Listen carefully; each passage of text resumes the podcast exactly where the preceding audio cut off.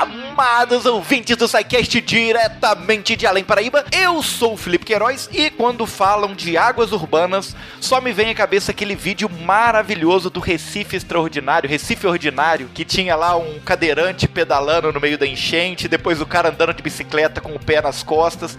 É uma, é, é uma sucessão de coisas bizarras que parecem, sei lá, saídas de um, de um livro do, do Lovecraft, que é uma parada muito incrível e eu recomendo para vocês. Ei, olá, pessoas! Aqui Fernando Malto Fenca, diretamente de São Paulo. Ah, e hoje nós tentaremos alterar a visão do último episódio. Antes a água era nossa inimiga, agora tentaremos transformar em nossa aliada. Aqui é a Heloísa de São Bernardo, só de olho em você que ainda acha que o rio é só um espaço fedido na cidade. Vamos mudar essa ideia, pessoal. Já chegou a hora, 2020. Isabela, falando diretamente de Santo André e bem pertinho de um dos rios que foi super importante para a formação da cidade de São Paulo. Quem ouviu o outro episódio vai saber. Aqui é o Guilherme Vertamati, o Verta, diretamente de São José dos Campos, São Paulo, e o Hércules foi o primeiro empreiteiro de obras de águas urbanas. Meu Deus do céu, que referência maravilhosa e Sensacional.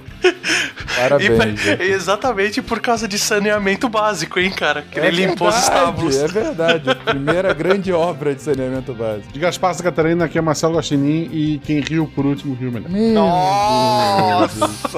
Ah, porque a do, do Felipe foi boa, assim. Cara, não, gente, é sério, vocês precisam de ver esse vídeo, eu tô falando muito sério. Eu acho que inclusive ele tinha que estar no post, sabe? Tá, manda o link aí, por que não? Referência. Você está ouvindo o SciCast, porque a ciência tem que ser divertida.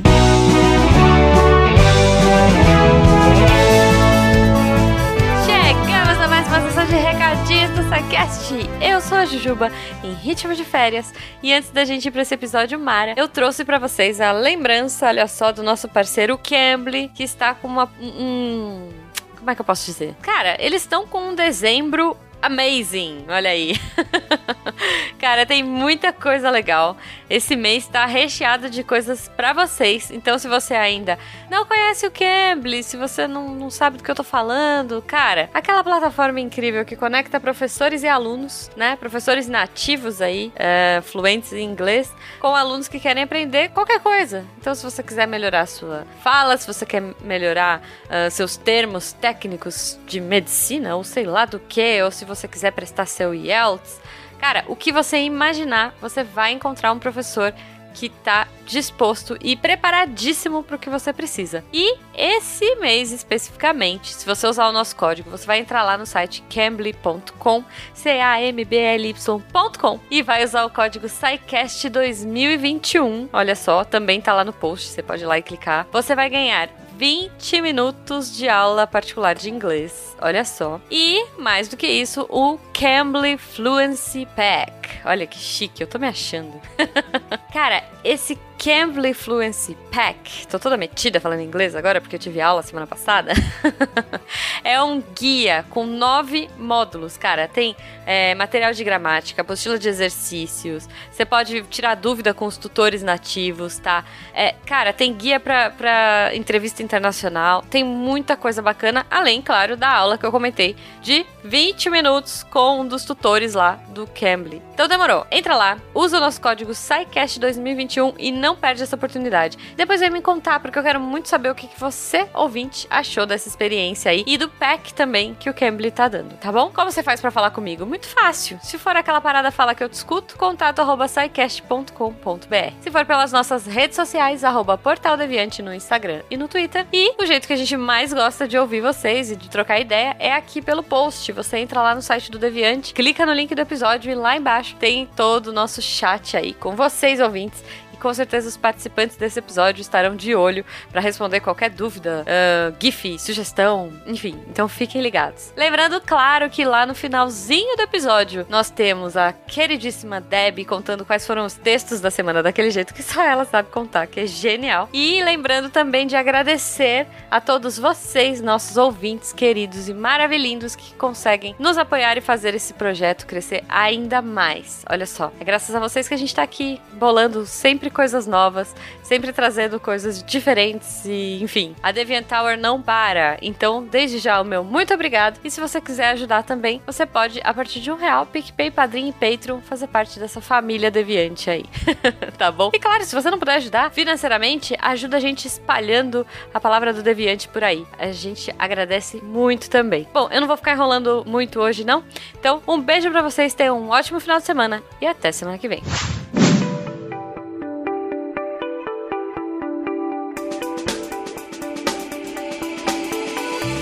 Então, pessoal, essa é a segunda parte, né? Já falamos aí na abertura que estamos na segunda parte desse programa falando sobre águas urbanas. Antes falamos aí da, das águas como um problema urbano, mas a, a, as águas elas são uma necessidade para a formação das grandes cidades. Eu lembro que em todos os programas de história, principalmente, sempre se falam do quanto que as civilizações elas surgem às voltas, né? À, volta do, dos rios, às margens dos rios.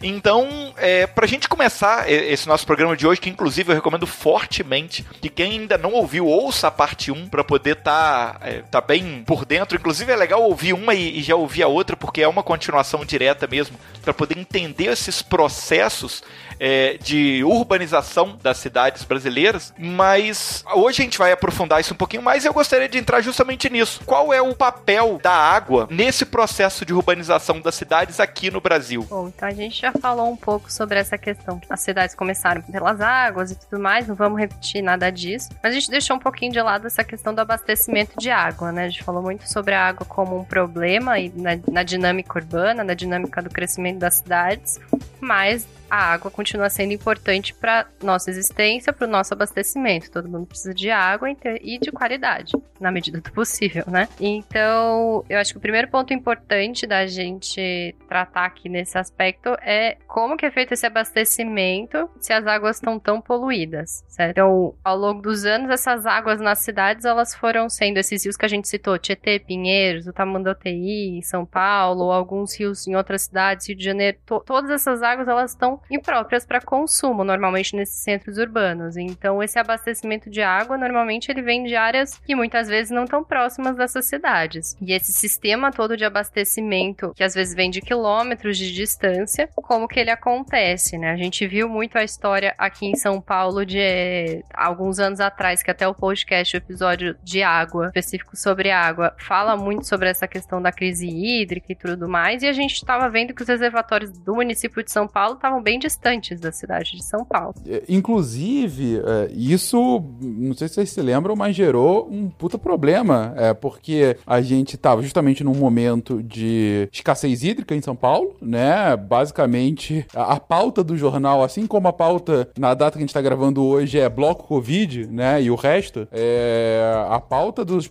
dos televisivos aqui de São Paulo era bloco o quão cheios estão os nossos reservatórios, né? Em que você mostrava lá infográficos a gente aprendeu sobre toda a questão do reservatório morto, né? Ah, do, do, volume do, morto. Volume morto de reservatório, viu? Eu, eu, não aprendi muito bem, aparentemente.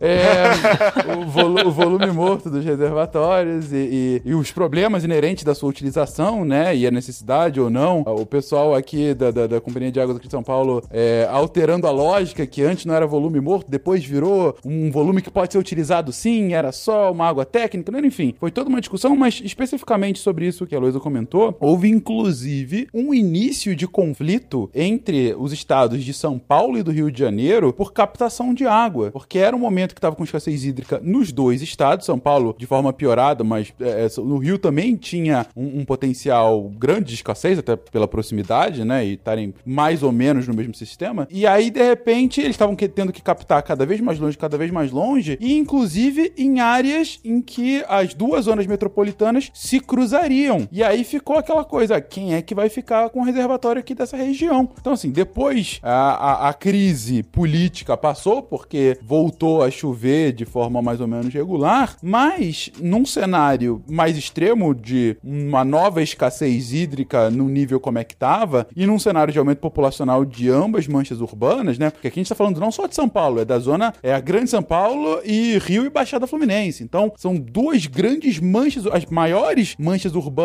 e as maiores populações do Brasil que estariam, em teoria, concorrendo pelas mesmas, é, pelos mesmos locais de captação de água. Esse é o problema que os gestores urbanos têm que resolver. E aí, nessa linha, eu acho que vale a pena a gente falar um pouco do que, que acontece com essa água, como que é feita essa captação, né? Independentemente aqui em São Paulo, se isso é quilômetros de distância, essa água ela é captada em alguma fonte. Pode ser diretamente dos mananciais, que a gente já passou um pouco sobre isso, os outros episódios também falam um pouco de água especificamente, podem ser de reservatórios e essa água é captada. A gente tem esse agravante da poluição, então normalmente a partir dessa captação de água, independentemente de onde ela venha, ela passa por um gradeamento, então é uma grade que ela impede que os resíduos maiores, lixo daqueles visíveis mesmo, então lata de refrigerante, garrafa PET, ele não passa nesse gradeamento, fica retido nessa grade. Depois você tem um processo que ele é como se fosse a retirada da areia dessa água, isso acontece por gravidade, essa areia ela vai descer para o fundo e ela não vai seguir adiante no processo de, de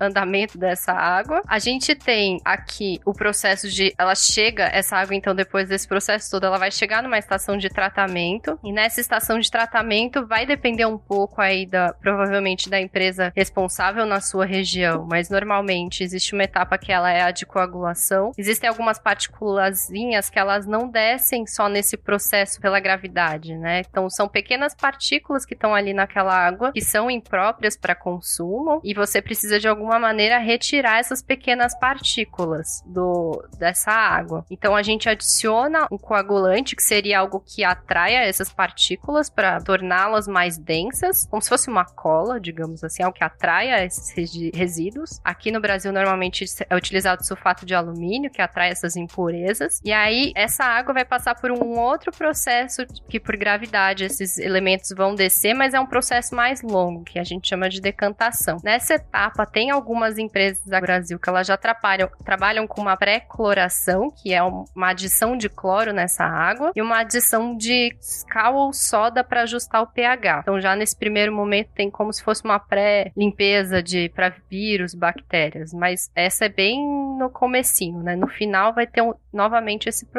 Acho que vale a pena mencionar que esse processo ele é eficiente o suficiente para ser industrial. Por exemplo, toda a indústria de mineração tem muitos, né? A gente falou no episódio de mineração sobre isso, mas tem muitos processos de separação mineral que são igualzinho, que são iguaizinhos esses que a gente usa, né? Você pega a a gente usa o aqui a gente quer fazer a decantação, né? Então a gente faz as partículas ficarem maiores para elas descerem. Na mineração normalmente a gente faz o contrário. A gente injeta ar para que essas partículas subam, né? Aí você raspa para fora aquilo. Mas ele é um ele é um processo que ele é às vezes a gente se preocupa com qualidade da água, tudo, mas ele é um processo que foi sendo desenvolvido e, e hoje em dia ele é extremamente eficiente, né? Em, em, larga escala e tudo mais, ele é, é muito legal de ver assim. Eu não sei se vocês tiveram a mesma oportunidade, mas eu lembro na escola, cara, que eu fui visitar uma uma ETA aqui do, da cidade e, e foi tudo muito legal, tirando o gosto da groselha que era bizarro lá, que eu tenho uma recordação muito traumática da groselha que eles serviram pra gente. Gosto da groselha, bem específico. Era com água do rio. Não sei qual é essa estação de tratamento. Acho que não é toda estação que tem groselha, tá, gente? É, tem que ver em que etapa do, do tratamento eles tiraram essa água da groselha. Exatamente. Exatamente. Que coisa. Exatamente. E foi um negócio que realmente te marcou, né, cara? Eu, De toda tudo. visita, Marcou. o que eu lembro é do gosto da groselha bizarra. A groselha. Eu, eu lembro que quando na, na geografia a gente visitou uma, uma estação de tratamento, no final o técnico bebia a água que saía no final do processo e oferecia pra gente e eu não tomei. Eita. A gente tá aqui na Antônio Azevedo. Agora eu estou literalmente me sentindo no fim do mundo. Guaxa, você tá trazendo um ponto aí realmente dessa, dessa desconfiança, né, da qualidade da água. O Verta também comentou além da groselha. E assim, a, a, a Elo descreveu bem um processo, um processo que é um processo físico-químico, né? Tem toda a questão realmente de decantação, tem a adição ah, de, de alguns produtos químicos para garantir a limpeza. Em, em determinado momento tem a adição de flúor para um ponto de vista de saúde eh, dental e para controle da população, como muita gente diz, né? Que a água, no- o flúor na água tá aí para controlar nossas cabeças. Gente, isso é mentira, pelo amor de Deus. Mas te- ainda assim, é, eu, eu tinha um, um- um professor da, da- que era da SEDAI, né? Que é a Companhia de Tratamento do Rio. E ele falava que não, vocês que usam filtro em casa, não sei porque vocês usam, a água vem limpinha da SEDAI, não tem gosto nem nada e tal. Se tá vindo sujo é porque na sua caixa d'água que tá, tá suja, aqui é 100% e tudo mais. E assim, de fato, o processo é extremamente eficiente e, e- e- e tem uma, um ótimo tratamento, de fato, para potabilidade de água. É, só que tem algumas é, restrições, né? Então, você tem, por exemplo, toda uma discussão hoje em dia com relação a despejo de medicamentos pela privada e como que isso não consegue ser efetivamente tratado quando vai para o esgoto, né? E porque acaba chegando é, é, moléculas num nível em que esse, e- todo esse processo que a Lu explicou agora não atinge. Então, não são poucos os notícias sobre a quantidade de hormônios, às vezes, em determinada cidade, mesmo depois de tratamento, ou ah, resquícios de algum tipo de medicamento em específico que tem ido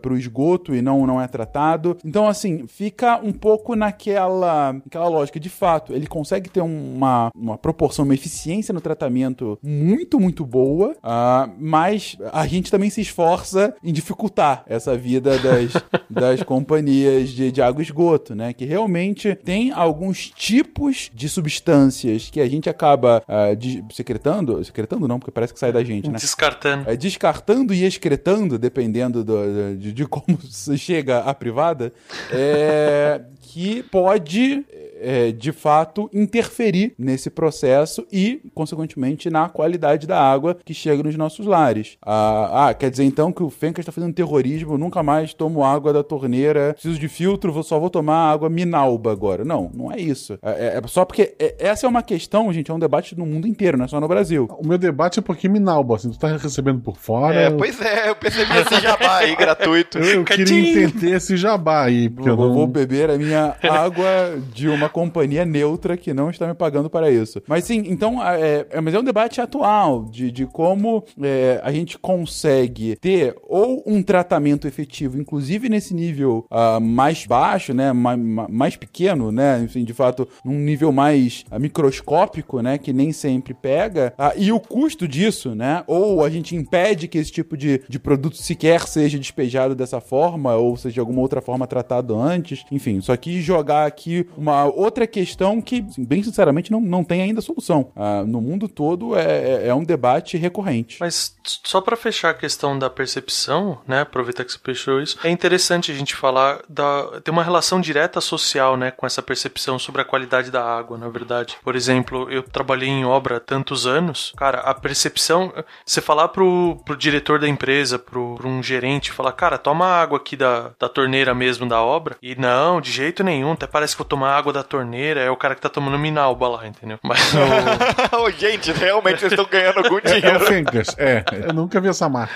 Mas é impressionante como você não vê, por exemplo, no resto da equipe, na equipe operacional, você não vê esse questionamento, cara. Eles tomam água da- das torneiras, enchem as, levam as canecas, enchem os cantis pra eles. E isso, assim, foi questionado verbalmente, né? Eu, eu juntei uma vez a equipe pra questionar isso sobre o se eles queriam que eu colocasse mais um bebedouro. E a resposta deles foi que não precisava pôr mais um bebedouro porque os dias estavam frios. Ou seja, a função do bebedouro pra eles era simplesmente de refrigerar a água. Se o dia tá mais frio, você pode pegar a água da torneira. Então, assim, entra numa discussão social muito interessante também, né? Deixar essa, isso aqui pra ficar pra pensar, né? Que a, a gente fala tanto de, tipo, qualidade da água, a gente discute muito isso, mas é uma percepção que ela é socialmente apartada ainda, né? Sobre essa questão do, do tratamento da água, quase todas as estações de tratamento de água do Brasil, vai, acho, que, acho que a gente pode reduzir para o universo do Brasil, né? Tem mais ou menos esse esquema de tratar água que, que a Elo descreveu muito bem, aliás. É que tem a captação, aí depois é, você usa algum tipo de produto químico, então pode ter alguma variação, mas você usa um produto é, para fazer coagulação, para fazer é, partículas maiores, e aí depois a forma como vai ser retirado pode ser por decantação, pode ser por separação é, em cima, né? É, como o Verta falou. E, mas isso é, é tá um pouco estabelecido na questão do macro, então da, de matéria orgânica, que são cadeias longas, é, coisas macro mesmo.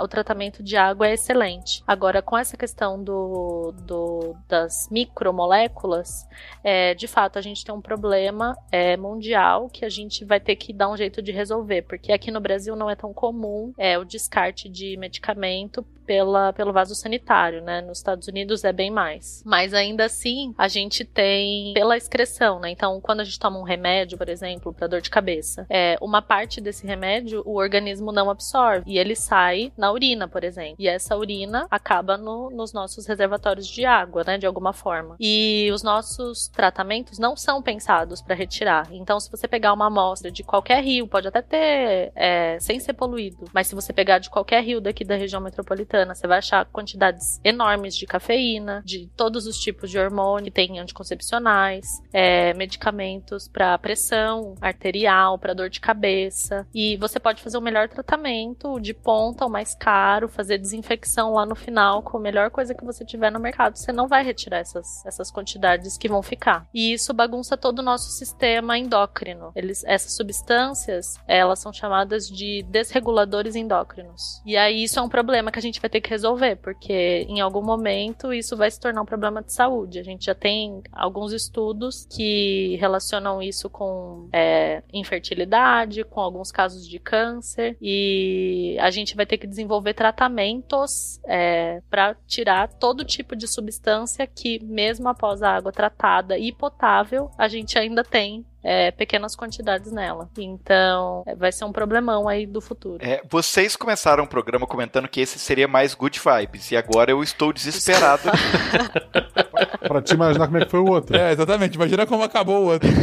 Em minha defesa, não tava na pauta essa questão aí dos remédios, né? Eu tava enganando cegamente Desculpa, as pessoas. gente. Não tem nada que eu possa fazer, não tem nenhum filtro diferente que eu possa usar que resolva isso. Tem alguns processos que ajudam. É, mas que são incomuns em estações de tratamento. São mais processos industriais que fazem isso. Tipo, tem a, a troca iônica, que é um dos processos, que consegue chegar num nível mais micro. Tem outro que é famoso, que é de osmose reversa, ou, ou osmose inversa, né? Que é que, que acaba é, é chegando num nível uh, bastante pequeno, mas não pega tudo, entendeu, Felipe? Assim, o que a gente tá falando é, você não, não vai continuar bebendo água, criar um braço na sua testa. Não é, não é isso. Isso seria legal.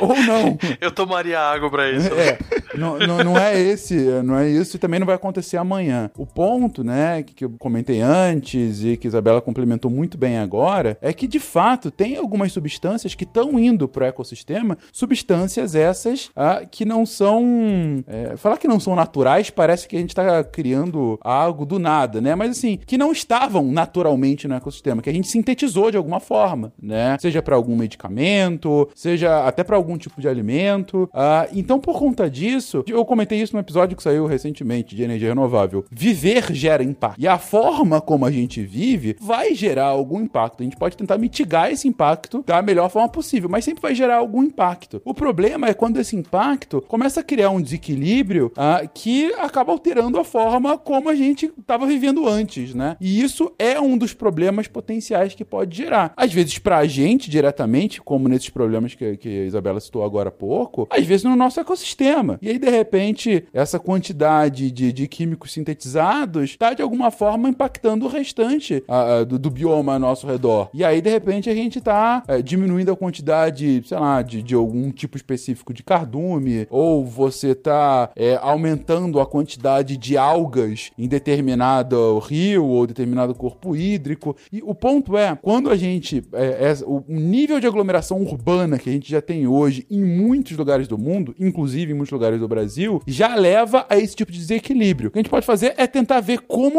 mitigar. Mas sim, tem algum nível que a gente hoje ainda não consegue mitigar 100%. E sem dúvida. E, e mesmo os que a gente já consegue mitigar, é muito caro mitigar perto de 100%. Por isso que nem sempre, é, a minoria do- dos casos, você tem esse tipo de tratamento adicional, entendeu? Fica mais realmente para um tratamento de, de, de elementos mais macro, né? Ah, mas assim, gente, também não é para vocês ficarem, como eu disse, não é para ficar desesperado. Mas é, é um tema de, de, de- de preocupação, sem dúvida, para agora e para o futuro. Se eu tomar Minalba, então eu não me intoxico, é isso?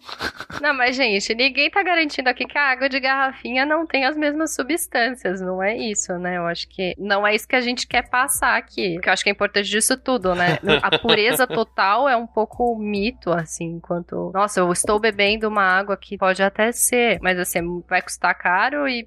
Provavelmente não vai ser em larga escala. Hoje não é algo acessível para todo mundo. E a gente estranha também se a água é muito pura, porque eu lembro uma viagem que eu fiz lá pra fora, no mercado tinha, né? Você compra água destilada, água, essas águas super, ah, só água pura, cara, ela tem um gosto diferente, sabe? Ela, ela é, é- é estranho pro nosso paladar, fo- foge do nosso dia a dia, né? A Minalba é uma marca que realmente existe? Existe. A Minalba tá pagando vocês em produto, assim, só pra eu saber. Gente, eu vou ter que falar com a Minalba depois de- desse episódio. Água natural, captada, sabe, de minas e, sei lá, de, de algum. A não ser que eles consigam captar ah, realmente próximo a uma nascente muito intocada, se a captação for num corpo hídrico próximo a alguma zona, é, a alguma zona residencial, a, a Isabela falou: e é, o brasileiro não tem o hábito de jogar remédio no, na privada. Não, a gente joga no lixo, que vai pra onde? Pra aterro, que vai pra onde? Percola e vai parar em lençol freático. Ou seja, a gente tá bebendo de qualquer forma, só vai demorar mais tempo, mas vai atingir o lençol freático, entendeu? No Brasil tem atravessador até pra remédio.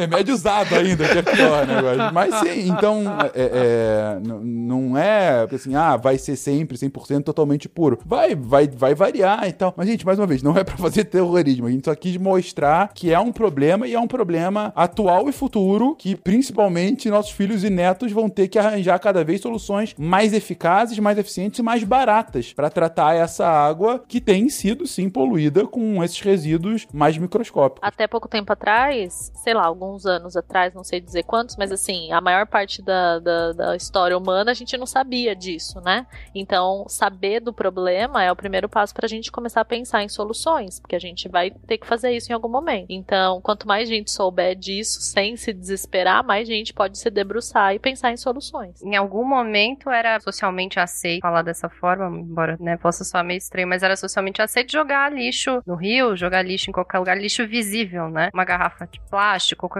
coisa assim. E em algum momento se percebe que isso não pode, não pode acontecer, não é dessa forma. Ou até produtos de limpeza, quando a gente vê aquela, aquela bolha cheia de coisas no rio Tietê. no- acho que muita gente já viu essa imagem, que é aquele monte de espuma que se forma por conta da poluição e um monte de resíduo. Aquilo se torna visível, né? É muito difícil da gente atingir as pessoas quando é uma coisa tão pequena, minúscula e invisível. Então, quanto mais gente souber e quanto mais disseminado tiver esse conhecimento, a gente pode estar falando agora para alguém que se interessa estudar isso e quem sabe resolver nossos problemas, mas tudo no fim tem a ver com os nossos hábitos e aquilo que a gente faz no nosso dia a dia, né? Então, o que der pra gente rever nesse sentido, melhor pra todo mundo. Aqui a região de, de Blumenau tem muita. Tinha Hering, tinha várias empresas de malharia. Ainda tem, mas já foi muito maior. É, hoje são, são pequenas facções, né? Antigamente tinha um um parque é, gigantesco, assim, grandes empresas fazendo malha e tecido e tal. E os moradores antigos contam que sabiam a cor do, do tecido que estava sendo feito pela cor do rio Itajaí que passa aqui. Então é, era uma quantidade gigantesca de, de, de tintura, né, pro tecido que eles aproveitavam o rio e jogavam tudo ali. E era engraçado.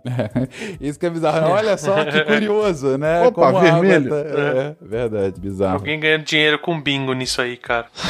A mesma coisa, sempre a mesma nojeira, a mesma, a mesma, a mesma fuleiragem. Tá vendo aí que a multidão de gente Tá sofrendo. Eu acho que a gente retoma aqui um pouco do, do que era o processo da, um pouco do abastecimento, esse fornecimento de água. Existem alguns outros processos nesse meio, acho que dentre eles um pouco o que a gente mais conhece é o da filtragem, que é um pouco o que acontece no nosso filtro de casa. Então lá na, na própria estação de tratamento acontece da mesma um pouco da mesma maneira, naquela escala gigantesca em nível industrial. A água passa por algumas outras camadas de areia, cascalho, pedregulho, carvão, até reter ali alguns últimos flocos, passa por uma desinfecção pelo cloro, adiciona-se o flúor por motivo sanitário e um pouco para controlar controle de pH. E aí essa água normalmente ela vai para um reservatório, né? Ela não fica ali correndo infinitamente dentre os dutos. Ela normalmente vai para um reservatório, não só porque aquela água vai ser utilizada, mas também normalmente esses reservatórios que a gente tem, eles trabalham com um nível extra, né? Então você tá ali prevendo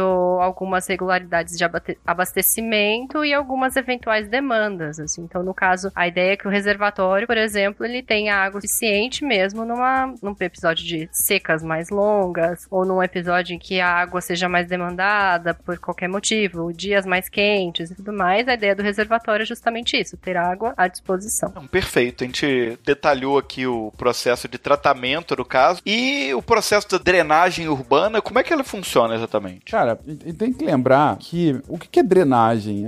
É basicamente o que eu vou fazer com a água que eu não quero que esteja no lugar em que, eu, em que ela tá, né? Quando você tá fazendo uma cidade, a cidade ela, ela tende a, a, a, em alguns casos, se acomodar aos acidentes naturais e em outros moldar esses acidentes ao bel prazer dos cidadãos, né? Então, na, no melhor dos casos, a cidade vai acompanhar uma curva do rio e construir levando-se em conta aquilo. Já em outros, ela vai re, é, retificar o rio, como a gente falou no último episódio, e construir ali em cima mesmo, enfim, e, e dane-se. O ponto é que essa relação de, de do, da cidade com a água, no limite, é eu, eu tenho que manter a água no lugar onde ela, a maior parte do tempo, deve estar, que é nos rios, né? É claro que vai chover, mas quando chover, ela, a água vai ser absorvida pelo solo ou vai correr pelos rios, e eu quero que isso não dê um impacto na minha infraestrutura urbana. Eu não quero ter um alagamento no final do dia, que é um dos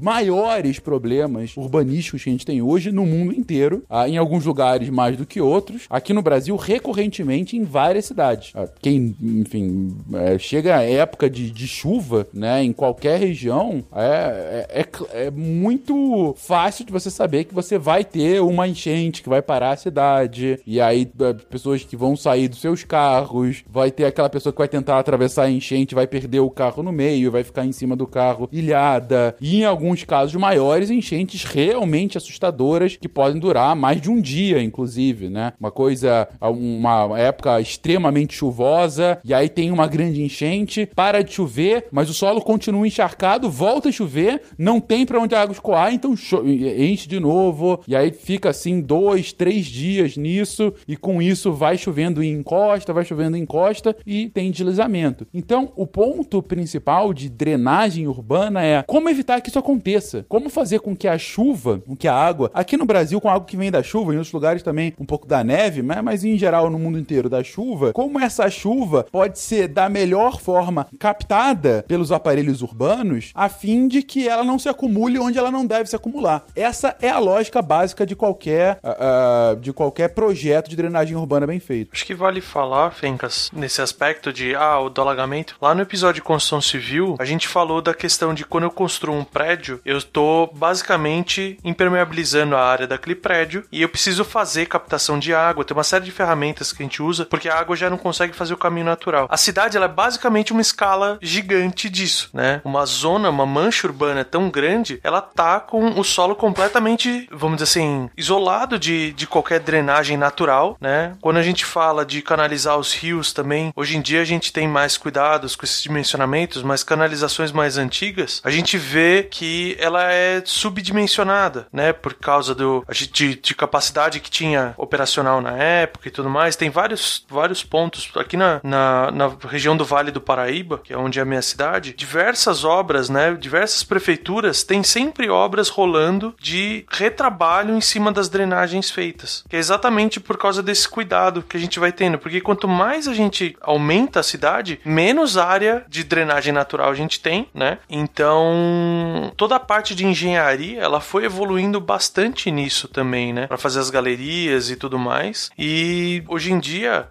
pelo menos quando você vê uma obra mais recente de drenagem de águas, de águas pluviais e tudo mais, você vê que ela já está sendo feita com um, um outro cuidado, né? Mas mesmo assim ainda tem muito, muito trabalho para trás para fazer, porque a, a, a, força da água é muito, muito impactante, né? A gente fala, por exemplo, o Fencas falou, né? Ah, vai descendo pelo, pelos taludes, pelo deslizamento. Onde que tá o, o grande poder dessa água, né? Ela procura, eu falei no cast passado, ela procura ser sempre o mais preguiçosa possível. Então ela vai procurar o caminho mais fácil. Então se eu tenho um pequeno veio, um pequeno local onde ela consegue percolar, ela vai começar a ir, passar sempre por ali e ela vai forçando, né? E eu vou encharcando a parte de trás desses taludes, eu vou saturando eles com água até o ponto em que a, a gente tem essas pequenas fissuras do, de terra, de rocha, né? Rocha, obviamente, demora um tempo inacreditável a mais para fazer isso. Mas essa água, ela consegue gerar uma pressão suficiente para começar a desplacar isso. Então, às vezes a gente pensa, tipo, ah, deslizou o morro. Pô, você pensa naquela enxurrada que desceu arrastando tudo. Às vezes não precisa, tem desplacamentos, obviamente, em escalas menores, mas que acontecem por causa de chuvas bem mais simples, né? Quando você tem, se você tem algum corpo d'água próximo também, tudo que auxilia esse, esse desplacamento e é aquele negócio, é igual quando a gente vê o vale de um rio, né? Que o rio ele vai procurar passar pelo caminho ali no meio. Então, quando eu tenho esse primeiro desplacamento, você pode ter certeza que ali vai ser aquela cunha que eu arranquei dali, ela vai ser o ponto para eu começar a arrancar todas as outras cunhas, né? E enquanto eu não chegar numa num solo mais compacto, alguma coisa assim, essa água ela vai trazendo muito problema para isso, né? Então a, a gente fala, né, de uma da, das soluções, né, de, de, de drenagem e tudo mais. Depois eu vou passar mais a miúde como é que a gente faz contenção de taludes, mas a, a questão do desmatamento associado, ela é muito grande, né? Eu lembro de um vídeo maravilhoso, eu procurei para pôr aqui na pauta, não achei, que é é um cara careca e um cara extremamente cabeludo, extremamente cabeludo assim. E a pessoa vem e vira um copo d'água pequeno na cabeça da pessoa. E o cara que é careca, aquela água ela pega, ela escorre por toda a cabeça e aquele que tem o um cabelo bem um black powerzão assim, ele não a, a água nem chega no rosto dele, fica contida ali. E isso é uma representação maravilhosa de como que funciona esses cuidados com esses taludes, com essas cabe cabeças de morros que a gente tem que ter, né? Porque a, é, é o ponto inicial de, desse problema nosso, eu acho que são nos taludes, né?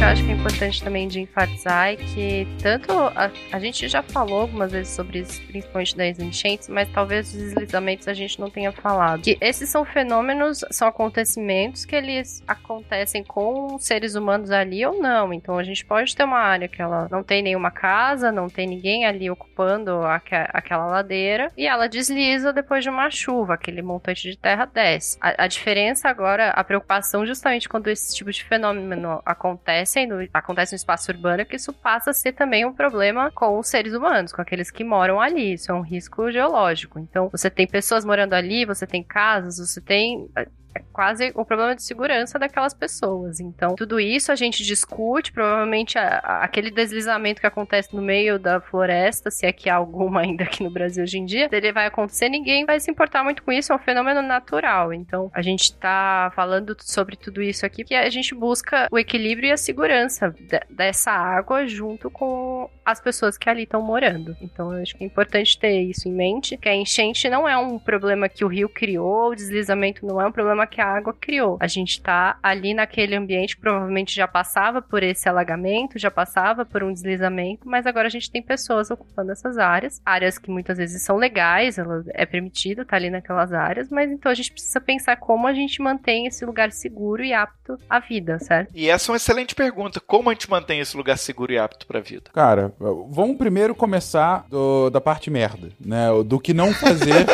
e, e por que a merda acontece. Não, é, eu acho que é importante a gente mostrar é, qual é o problema que a gente está trazendo aqui, né? O problema é, primeiro, com relação à impermeabilização, que foi o que o Verta comentou, que a gente já comentou em outros episódios, né, de construção. Tem que reparar que uh, tem alguns tipos de solo, né, mais naturais, cuja a, a permeabilidade passa de 90%. Significa dizer, às vezes mais do que isso, significa dizer que de um metro cúbico de, de chuva que vai cair naquele, naquela região, sabe, 90% daquele metro cúbico vai ser absorvido pelo solo e vai começar a, a, a percolar, ou seja, vai começar a, a entrar cada vez mais dentro da terra até chegar a um lençol freático. Ou seja, se eu jogasse aquele metro cúbico de água uh, num solo, numa, num, numa região totalmente é, impermeável, ela ficaria ali a água e só sairia dali se evaporasse ou se, se movesse por algum motivo. Nesses, só 10% ou até menos fica exatamente em cima do solo. O restante vai para dentro do solo. E isso é um ambiente mais natural. Isso sem contar quando não tem árvores antes de chegar ao solo, né? Que a árvore mesmo, ela vai capturar e aí quando ela for capturar a partir das suas folhas, vai, vai absorver, é, é, vai capturar, digo, não para um impacto direto, é, e, e aí ao, aos poucos a, a, a, o solo do, da região água vai, vai sendo absorvida pelas raízes das plantas de alguma forma. Então, assim, um, um solo mais natural, ele tem uma dinâmica, obviamente, também mais natural nesse ciclo hídrico, né? É, o problema acontece quando você começa cada vez mais a impermeabilizar esse solo. Então, quando a gente começou a transformar uma vegetação nativa em terra batida para estradas, a terra batida, ainda que não seja um asfalto, ela, ela é mais compactada do que se for uma, uma gramínea. Significa dizer que a água vai bater ali, vai demorar mais para entrar. Ela até vai entrar em determinado momento, mas a chance de formar uma poça na terra batida e aí um lugar mais de lama é maior do que se fosse somente numa região. E aí que eu tô pensando um solo não saturado, tá, gente? Ou seja, tem como a água entrar. Se ele já tiver com água até a boca, é claro que não vai, não vai percolar. Então, assim, aí quando você começou a ter essas primeiras estradas, né, de, de terra, você começa a, a, a, impermeabilizar aos poucos o solo, né? Quando essas estradas de terra vieram charretes e, enfim, mas desde os romanos a gente tem estradas realmente de paralelepípedo, né? Você está impermeabilizando ainda mais, colocando pedra ali. Ainda que tenha as reentrâncias, né, entre as pedras, e é por lá que a água vai escorrer, e aí ela começa a percolar, tá criando mais dificuldade para a água desaparecer para dentro do solo, né? E aí quando vem de fato asfalto, cimento e, sabe, coisas do gênero, que é o, o padrão de regiões urbanas no último século, você tá colocando um solo que, claro, você tem hoje em dia alguns asfaltos mais permeáveis, você tem alguns tipos de material que são feitos justamente para fazer com que a água possa ser absorvida. Mas um padrão, um, na média, assim, você está falando um negócio que vai deixar o solo praticamente impermeabilizado. Tem tipos de, de, de asfalto, gente, que o negócio cai de mais de 90% num solo natural para 2, 3% da água que entra. O restante vai ficar ali em cima. E esse que vai ficar ali em cima é literalmente ali em cima, a gente continua chovendo, continua chovendo, continua chovendo. Então, esse é o primeiro problema, né? O, primeira, primeira descrição de ação merda que pode ser feita. Ah, quer dizer então que o Fencas é contra o desenvolvimento, ele é um ludista e quer que a gente volte ao estado da natureza. Não, eu tô falando que é a consequência. É, é também. mas além disso, não, mentira, não, não é isso, mas é mais uma vez, gente, toda ação de desenvolvimento nossa, ela pode até ser para o bem-estar daquela cidade, mas ela vai causar consequências. E a consequência da gente ter estradas melhores para a gente caminhar, para carroças e cavalos andarem ou para os carros irem, é que você está impermeabilizando o solo. Se você não sabe lidar com isso, isso é um problema. O segundo uh, problema grande aí é que mesmo regiões onde você não tem o asfalto em si, não necessariamente você manteve a, nata, a mata nativa. E aqui eu tô falando principalmente de regiões de maior declive, né? Regiões em que você tem uh, morros, né? E, e, alguns morros, inclusive, que não deveria nem haver qualquer tipo de construção. E às vezes você tem habitações ilegais, né? Você tem, de fato, construções. Ou às vezes até legal, é, legais, uh, já consolidadas de antes de ter qualquer legislação, né? Ou hoje ilegais. Hoje, dependendo do nível de declividade do solo, você simplesmente não pode construir de forma alguma, mesmo em ambiente urbano, porque é uma área de preservação permanente. É, por conta disso, nessas áreas, ainda que você não tenha o asfalto em si, mesmo que você tenha a- a- o corte da árvore, você já tá tirando a mata nativa e você já tá fazendo com que aquela aquele morro que antes absorvia aos poucos a água, agora ele tá absorvendo diretamente. Diretamente. Em alguns casos, se tem construção, é água que, que, que sai morro abaixo. Se não tem construção, se é algo com terra batida, por exemplo, do desmatada, é algo que vai entrando muito rapidamente naquela terra e vai encharcando, e vai encharcando, e vai encharcando. E aí, de repente, entra justamente o que a, o que a Heloísa comentou agora. De repente, você tem um morro em que você tem, ou no morro, ou próximo ao morro, no, no, no- pé do morro, alguma construção, e aquela água que estava entrando, entrando, entrando em muita quantidade, de repente faz com que a terra do morro como um todo fique cada vez mais instável e ela simplesmente desliza. Ela simplesmente acaba correndo. A gravidade vence, né? A gravidade vence porque não tem mais o, o que mantém a estrutura daquele solo no morro, né? E aí quando desliza, é o, o que tá embaixo simplesmente não resiste, né? Com e a gente já teve N números de acidentes terríveis.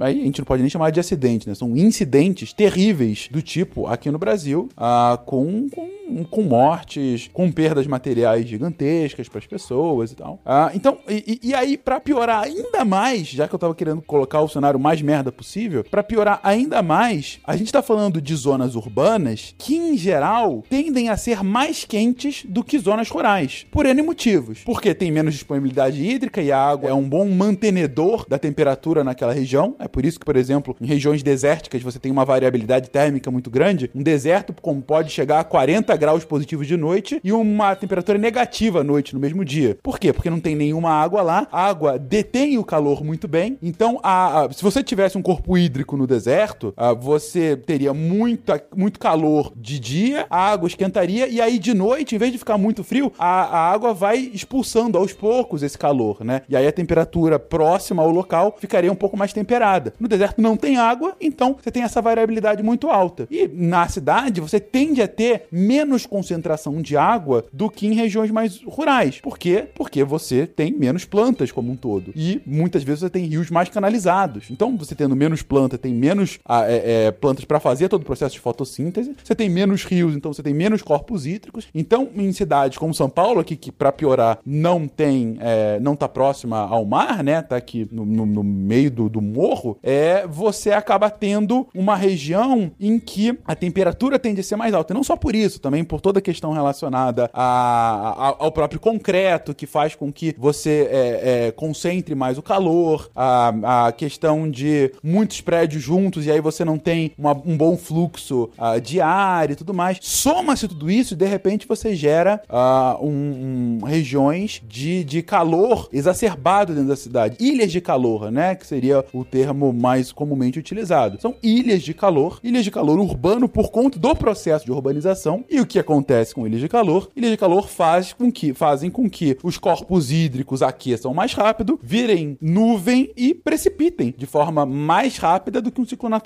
Então você tá num- numa região em que a água não consegue entrar dentro do solo, ela fica ainda numa zona superficial. Você tem é, é, declives que muitas vezes não tem mais a, a mata nativa, e aí por conta disso a água entra muito mais rapidamente, e em regiões que tendem a chover de forma mais abrupta do que em outras, né? Então são chuvas mais torrenciais, mais fortes e por um período mais rápido. São, é, são eventos mais extremos, né? De chuva. Soma tudo a isso, é uma receita para uma catástrofe. Receita do sucesso. Ao contrário. O Sidney tá pegando ali, ó. Tem um cadeirante tentando se arriscar ali, ó, passando, ó. O pessoal correu ali, ó. Ouvindo o Fencas falar, eu fiquei pensando, né, que talvez a, a principal fonte da merda, né, de como tudo começou a dar errado, é que quando a gente começou a pensar é, em urbanização, em cidade, né, em crescimento, de vamos desenvolver a sociedade, a gente tratou o ambiente que a gente vive é, como separado da gente, né, e não a gente como um ser que vive nesse ambiente e que depende dele e que tudo, tudo isso está integrado. Então, vou falar aqui de São Paulo, que é onde eu, eu conheço um pouco mais, né, é, aqui em São Paulo a gente tem bastante chuva, porque a gente está próximo da Serra do Mar. Então você pegou um lugar que era um monte de é, fazenda cheia de área verde. E aí você foi abrindo essas fazendas, retificando os rios que tinham uma, uma determinada forma, né? A gente falou no outro cast sobre os rios de meandro, então tem toda uma questão envolvendo a velocidade com que a água era é, escoada por esse rio. E aí a gente, ah, não, não, quer, não queremos mais nada disso, porque a gente quer que São Paulo seja a máquina do Brasil. Então vamos retificar esse rio, porque ele não presta para nada. Vamos tirar essa vegetação daqui, porque ela também não presta para nada. É, vamos ignorar esse volume enorme de chuva que a gente tem todo ano, como se desse, né? E isso é, não é possível, infelizmente, né? Tanto que depois de tudo isso que o Fencas falou, né, de tanta compactação do solo, depois tantas fases de cobertura, a gente não, não, não consegue fazer com que é, o sistema se comporte é, de uma forma natural, né, mais próximo do, de como ele se comportava antes. E ainda para piorar tudo, a gente está com variações bizarras de, do clima, né? A gente não sabe mais o que, que é a estação. Às vezes tem 30 graus no inverno de São Paulo. E aí você fala, tem alguma coisa estranha, né? Então eu fiquei pensando que talvez é, o começo de tudo isso foi a gente pensar como se a gente não tivesse integrado nesse sistema que a gente vive. Continuamos falando de tragédia, né? O que não fazer.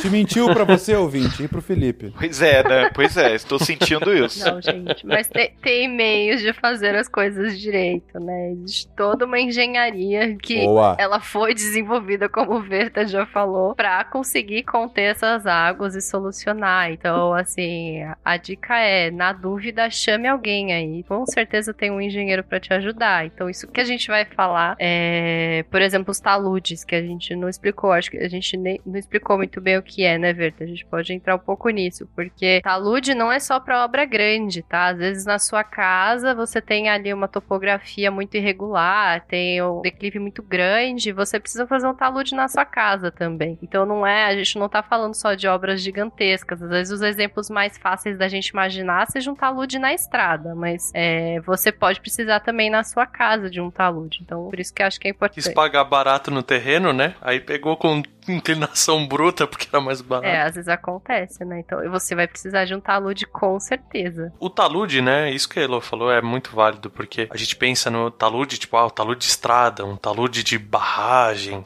de mina, mas, meu, talude é qualquer plano in- inclinado que você tenha, que ele vai delimitar uma superfície, né? Então, isso que a Elo falou, por exemplo, ah, você tem um, um terreno na sua casa, que você foi construir e você precisou conter ele, a parte de trás do seu terreno, que é inclinada, ela é um talude. Ela não deixa de ser um talude, né? Ob- obviamente, é, quanto mais inclinado e menos sã aquela, aquele solo, né? Eu não sei se solo pode ser sã ou não, mas a, a rocha, se ela, num caso de estrada, por exemplo, se ela for mais sã, ela é mais resistente. Se ele for mais inclinado, tem mais chance dele cair por motivos óbvios de gravidade. E assim, o, o Fencas falou de tudo que a gente não deve fazer, né? E uma das coisas que a engenharia faz é, tipo, arranjar um jeito de resolver um problema que a gente mesmo criou. Então, a gente tem esses taludes e existem diversas técnicas dos mais diversos preços e tal para fazer essa, essa contenção, principalmente dependendo do quão, quão agressivo é o ambiente, tipo, ah, é um lugar que chove muito, é um lugar que, que o, o solo é ruim, é um lugar que esse talude está mais inclinado, todas essas características que a gente falou, elas se mantêm na hora de escolher esse método, né? Então, ba- basicamente qual que é, né? O talude, você precisa de dois aspectos básicos. Você precisa conter ele, precisa impedir que ele deslize e normalmente você precisa garantir que ele drene, né? Que foi o que a gente falou, porque não adianta nada. A água ela é forte o suficiente para, por exemplo, se eu pegar e cimentar esse um- um- esse caso do terreno que a gente tá usando, né?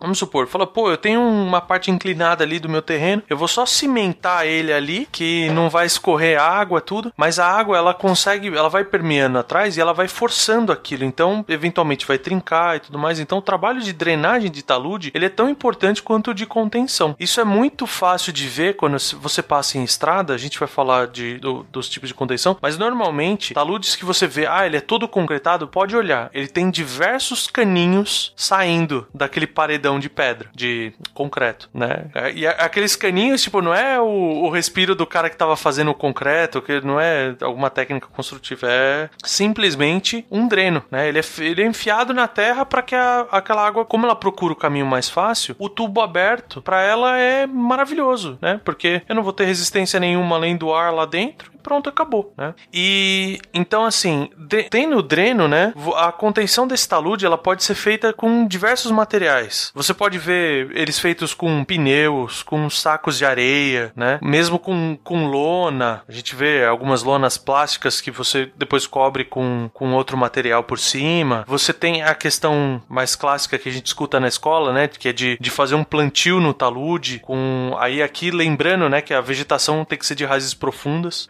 Aconteceu aqui na descida pro litoral, teve um problema grande porque teve uma um, o cara tinha um terreno, que era o talude do lado da estrada, e o cara cortou e trocou, ele achou que as plantas estavam muito feias e tudo mais, e ele trocou por grama, graminha simples. Obviamente o talude não aguentou, a raiz da graminha é muito pequena para sustentar o solo, né? Então tem, inclusive tem plantas específicas para fazer isso. E entre o, os métodos, né, que a gente tem, a gente tem desde esse de colocar simplesmente um, uma plantação em cima, até fazer grandes obras, como a gente chama de solo grampeado, né? Por que, que ele chama grampeado? É só pensar, quando eu pego um grampeador e, e prendo, eu fico com aquele, eu finco os dois ferrinhos no, no papel, ou seja lá o que eu tô grampeando, e ele vai lá para trás e trava. A mesma coisa é feito aqui. A gente usa uma o tirante, que ele é basicamente uma barra de aço parafuso na ponta. Então eu vou, eu ponho aquele tirante lá no fundo e eu tensiono ele, né? Isso a gente usa muito para contenção de túnel também. Tô tentando imaginar isso aqui, não consigo fazer fazer sentido na minha cabeça. Pensa assim, numa escala muito menor, né? Eu tenho um, uma parede, eu peguei a minha furadeira, eu faço um furo ali dentro. Sim, perfeito. Aí o que, que eu vou fazer? Eu quero a, aquele furo, se eu simplesmente cravar um prego, se eu cravar um prego nessa parede, eu venho com o martelo, eu consigo arrancar aquele prego, certo? Aham. Uhum. Eu simplesmente vou puxar, se eu puxar ele com força suficiente, aquele prego sai. Perfeito. Agora, qual que é a ideia do grampeamento? Eu vou fazer um furo com uma furadeira, eu vou colocar um prego, um parafuso lá dentro, só que esse parafuso, ele vai ser envolto em durepox. Uhum. Vamos supor, eu mergulho, encho de durepox, ponho o parafuso ali dentro. Esse parafuso, por ter a rosca dele, por ele ter essa uma, uma substância que ela é numa forma viscosa barra líquida, que depois vai endurecer, ou seja, ela consegue permear cada uma das, das voltinhas daquela, daquela espiral, o travamento disso é muito maior. Agora imagina que eu fiz isso, só que antes de pôr o parafuso, eu tenho uma placa de madeira. Então, eu tenho a minha parede, eu pus uma placa de madeira em cima, eu furei ambos e eu pus esse parafuso com durepox. Entendi, entendi. Esse parafuso não vai destravar de lá de dentro, ele tá lá no fundo da parede. Então ele tá aproveitando a resistência da parede. E essa placa, ela, ela tem uma área muito maior, ela vai ajudar a parede a não vir para frente. Ou seja, a própria parede, ela se trava, né? Essa é a ideia do grampeamento de solo. É, essa placa, no caso, essa, essa contenção é mais alta do que o talude em si, para poder protegê-lo. Senão o talude poderia escorrer por cima dela. Ela tem que ter o tamanho do talude. Entendi, perfeito. Né? Normal, normalmente eles fazem um pouco mais alto. A parte assim, a concretagem, ela, ela sobe um pouco, mas eu só vou conseguir.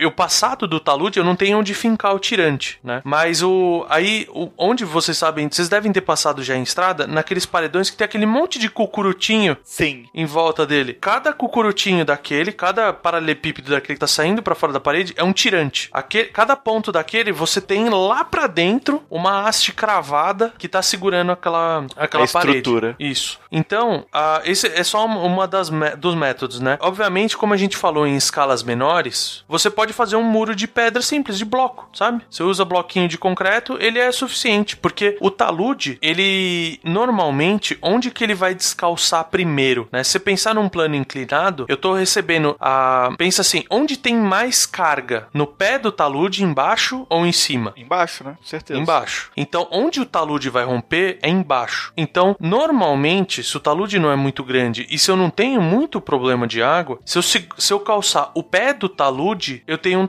um. Obviamente, eu vou fazer um talude mais abatido, né? Com, com um ângulo um pouco mais baixo. Mas, se eu travar esse pé do talude, ele é suficiente para travar o talude inteiro. Então, por exemplo, eu posso, dependendo do taludinho que eu tenho, vamos supor num sítio que eu tenho uma área mais baixa e uma mais alta, né? Ah, vou fazer uma piscininha ali embaixo e um, sei lá, churrasqueira em cima. Esse talude que vai linkar essas duas partes, eu posso fazer, sei lá, quatro, cinco fiadas de bloco, linhas de bloco concreto mesmo, ele já deve segurar. E é legal, você consegue fazer uma floreirinha, tudo em cima, tem uma série de, de, de alternativas ali. Numa escala maior, né, a gente pode usar o que a gente chama de gabião. O que, que é gabião? Ele é, imagina uma gaiola quadrada, só que em vez de, de ter passarinhos nessa gaiola, eu tenho pedras dentro dela. Então, assim, então o que, que eu tenho? Eu tenho esses, essas caixonas, né, essas telas de, com as pedras dentro. Ele tem um tamanho adequado para ele ter uma boa resistência, né? Ele é mais barato do que se eu fosse colocar grandes blocos mesmo de pedra para conter um talude. E ele tem a vantagem de trazer permeabilidade. Então, meu problema de drenagem não tem problema, porque a água pode escorrer entre esses blocos. Né? Ele, isso é um método que você usa muito para margem de córrego, sabe, lugar que você sabe que vai escorrer água para ali, então você usa essa técnica por causa de, de, uma facilidade. Tem um trecho grande aqui na minha cidade que eles colocaram um muro desse, que era um local que sempre tinha deslizamento quando chovia muito forte, realmente. Então, como tem essas grandes chuvas, se eu colocasse, por exemplo, só uma contenção simples, eu poderia fazer esse esse muro grampeado, entendeu? Mas ele é, é muito mais caro fazer e essa técnica com certeza, se você passar ali um dia que tá chovendo, né? Ou que. Ou não um torrencial, mas uma chuva um pouco mais, fra mais fraquinha, provavelmente você vai conseguir ver que tem água percolando por baixo. Que a água consegue passar por meio desses blocos, entendeu? Tem um outro, tem uma outra técnica que chama de creepy wall, né? Que é o, é o, é muro gaiola. Ele fica bonitinho, ele é todo cheio de. Imagina que eu tô pondo uma. um quadriculado, um reticulado de concreto no talude, né? Vamos pegar uma. É como se fosse uma tela, só que essa tela ela é feita de concreto. E é legal porque eu tenho espaço para muito plantio. Eu já vi muito, muito muro verde, entendeu? Ele fica bonito, já, já vi bem feitinhos assim. Eles usam isso normalmente quando você tem. Eu vi em hotéis, já em, em mansões e tal. O pessoal usa porque você tem uma capacidade boa de enfeitar. Tem o clássico muro de saco, né? Você ensacar, a gente vê muito em, em filme, né? A galera, tipo, ah, a barragem vai estourar, o rio vai estourar. Então a galera vai junto aquele monte de saco de areia. Na verdade, o, o saco que a gente usa, a gente chama ele de solo cimento, porque ele é uma mistura de solo, cimento e água para fazer. Ele fica bem rígido, né? Só que, vamos dizer assim, ele, ele tem a vantagem dele ter um pouquinho mais de flexibilidade, né? Ele, ele por serem sacos, né? Só que eu não consigo fazer muito alto esses muros, né? Então, assim, como ele é flexível, se eu tenho um, um talude tipo de área arenosa, área que, que se movimenta bastante, um solo que se movimenta naturalmente, ele aguenta bem, ele não vai fissurar, ele não vai trincar nem nada. Mas, se eu tenho um solo onde eu tenho muita carga, muito deslizamento, ele acaba sendo contraindicado. Então é legal, é, é muito um joguinho de custo-recompensa, sabe? Aham. Uhum. E tem o que a gente chama de hidrossemeadura. Vamos dizer assim, você usa uma, um, um mix, um composto mix de semente, adubo, corretivos, adesivos, tem uma, uma mistureba e você borrifa. Eu não sei se vocês já viram isso. É, o talude ele fica um verde meio azulado, assim, ele fica com uma cor meio esquisita, sabe? E o depois, obviamente, ele cresce, né? Como eu tô jogando semente, é, sementes, adubo, depois eu cresce, cresce a vegetação. Mas durante a aplicação é muito bizarro, porque parece que alguém foi tipo, pintou o talude só.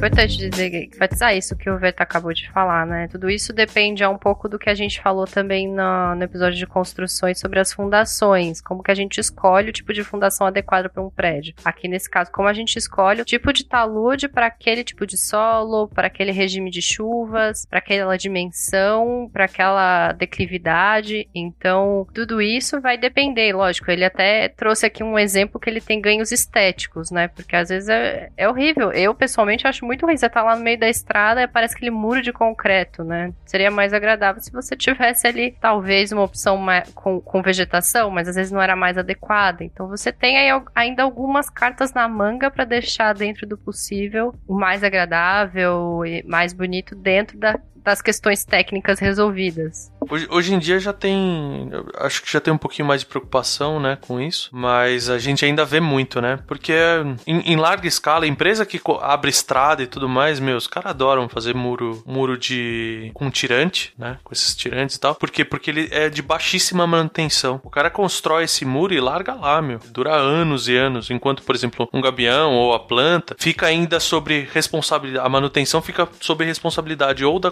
construtora ou da concessionária. E é um custo que nenhum dos dois quer, entendeu? E já, já que a gente tá falando de resolver problemas que a gente mesmo causou, né?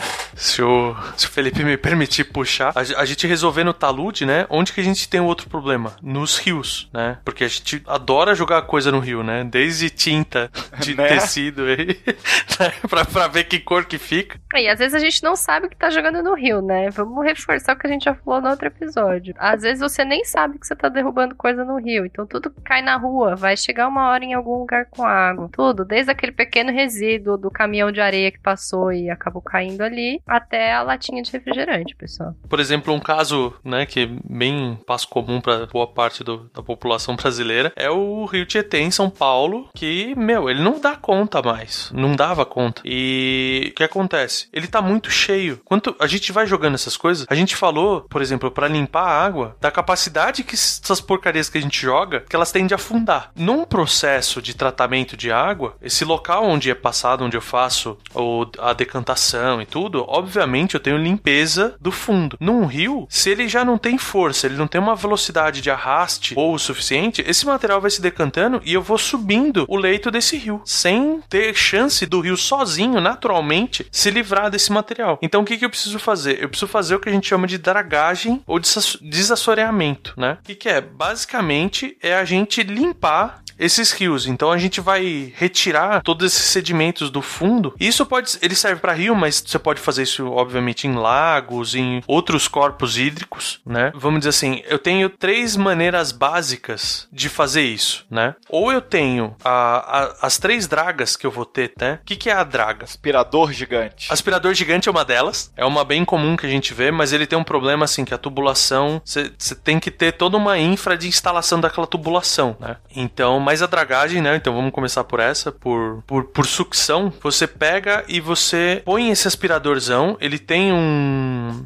É, é- como se fosse um. Sabe aquele negócio de bater bolo? Aham. Né? Aquela. a- a- Aquelas aquele- pás. aquelas pás de bater bolo, ele tem na ponta normalmente, por quê? Porque ele vai agitando o material no fundo para ele subir, enquanto isso eu tô sugando aquela água, tô bombeando ela para fora, né? Depois eu obviamente consigo retornar a água pro, pro próprio rio e eu vou segurando esses sedimentos. Outro método clássico que a gente tem é a boa e velha escavadeira, né? Então você pega um, a escavadeira aí com, com o bracinho dela e ela vai escavando ali no fundo do rio, vai tirando, né? Você pode. Ela é um equipamento muito versátil, né? Você tem de diversos tamanhos, tudo. Você consegue colocar ele em cima de balsas, né? Eu mencionei do Rio Tietê, por exemplo, direto você via a balsa com, com a escavadeirinha ali em cima, trabalhando. Ele é mais preciso, né? Ele tem um trabalho muito preciso. Ele tem uma resistência, uma, uma força vertical muito interessante também. Então, pô, eu tenho um bloco maior lá. Esse, o, a sucção, eu nunca vou conseguir tirar um bloco grande do fundo do rio, né? Eu preciso vir com essa escavadeira e tudo mais. Mas não corre o risco de tirar um pouco do, do chão ali também, da base do rio, e fazer o rio, sei lá, ficar mais fundo, algo do tipo? Tu- tudo isso você vai medindo, né? Você sempre tá medindo o, o calado do rio, né? A altura, de, a profundidade desse rio e tudo mais. E então, assim, eu não,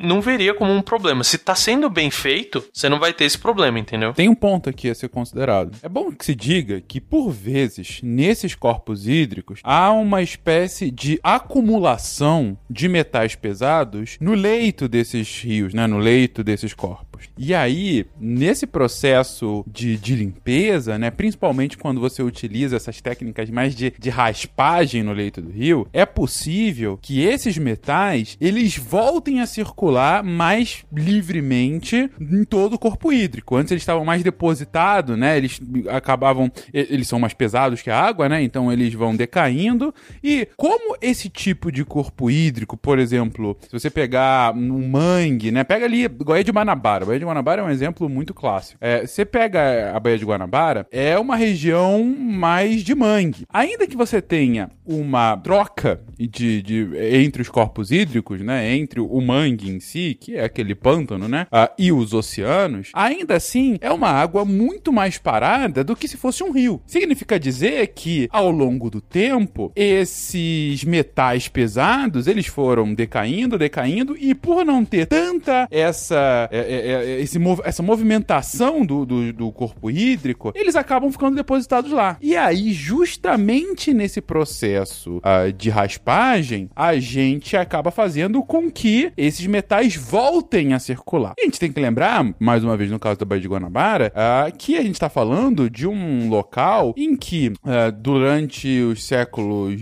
19, 20, foi onde praticamente iniciou-se o processo de industrialização no Brasil. Então lá tinha de tudo um pouco. Não só isso, a gente tem que lembrar que naquela época a galera cagava pra poluição industrial. Vai tudo pro rio, relaxa.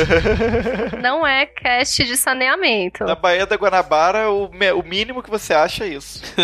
E qual é o problema? O problema é que esses metais pesados agora vão ficar mais soltos nesse corpo hídrico e ao que ficam é mais provável que eles sejam de alguma forma ingeridos pelos, pelos peixes, pelos animais que estão naquele corpo hídrico. E lembrando, qual é o problema dos metais pesados? É que os metais pesados não são processados pelo corpo. Então, eles se bioacumulam. Significa que um peixe no- na base da pirâmide, né, da, da, da cadeia alimentar, ele vai ingerir um pouquinho, bem pouquinho, mas ele vai ser comido por um outro peixe, que vai comer outros peixes que também já ingeriram isso, então vai acumular mais, que vai ser comido por um outro peixe, que vai comer outros peixes que já ingeriram isso, e vai acumulando, acumulando, e aí vai chegar num ponto que um, pe- um desses peixes vai ser pescado pelo homem, e nós vamos comer essa soma de metais pesados que vai entrar no nosso organismo e, mais uma vez, não vai poder ser processado. E daí pode gerar uma infinidade de doenças. Em conclusão, a gente pegando um caso de uma,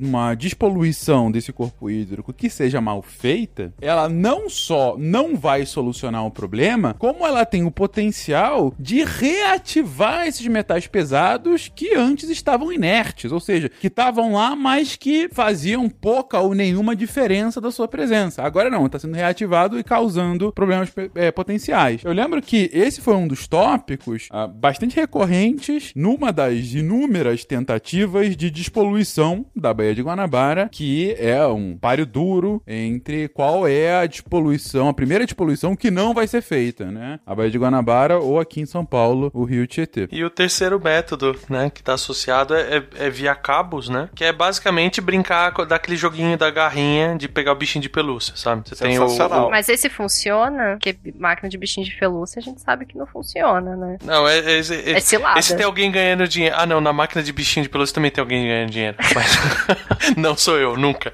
Mas o. O que, que é? Ima- Imagina.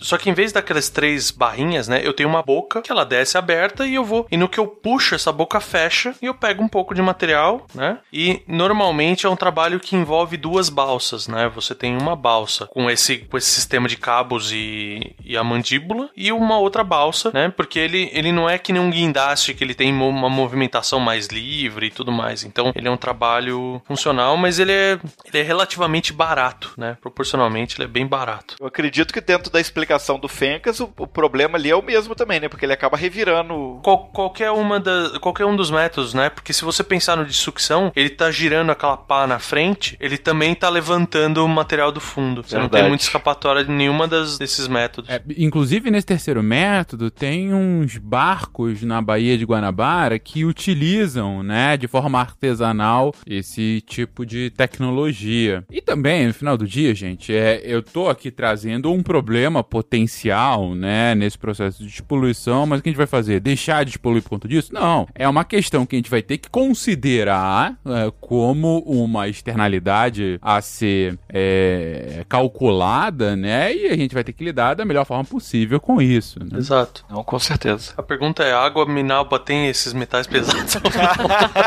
Depende do que o pessoal cuida do marketing responder. Nessa altura que ele tá tentando passar, ele é um cadeirante. Olha só que imagem impressionante. Outra contenção, só pra passar rapidamente, né? A gente tem as aberturas quando a gente vai fazer essas tubulações, né? Aí já pensando fora do rio, dentro das cidades, as canalizações, tudo, você tem as aberturas de valas, né? Que são basicamente trincheiras. Você pode usar escavadeiras, tem uma série de, de métodos, né? Tem equipamentos mais modernos que são tipo. É, é muito legal. É um trator que, que ele tem uma espiral na ponta e ela vai rasgando e ela vem certinho o tamanho da vala para a tubulação já consegue encaixar, ele já, já fica tão justinho que aquela tubu, a tubulação que você tá fazendo, ela não, não precisa de muito escoramento, né? Então, mas tu, tudo no frigir dos ovos é abrir trincheiras. A grande diferença que você tem, né, é quando a gente fala de abrir tubulões, que aí é legal, né? Porque você tem o, os tatuzinhos, que é basicamente o. Eu não sei se vocês lembram da, da, da obra, acho que foi o metrô do Rio de Janeiro que usou. São Paulo usou. Foi, foi de São Paulo, né, que usou os tatuzões. A referência aqui, você fala tatuzão do metrô. É, então.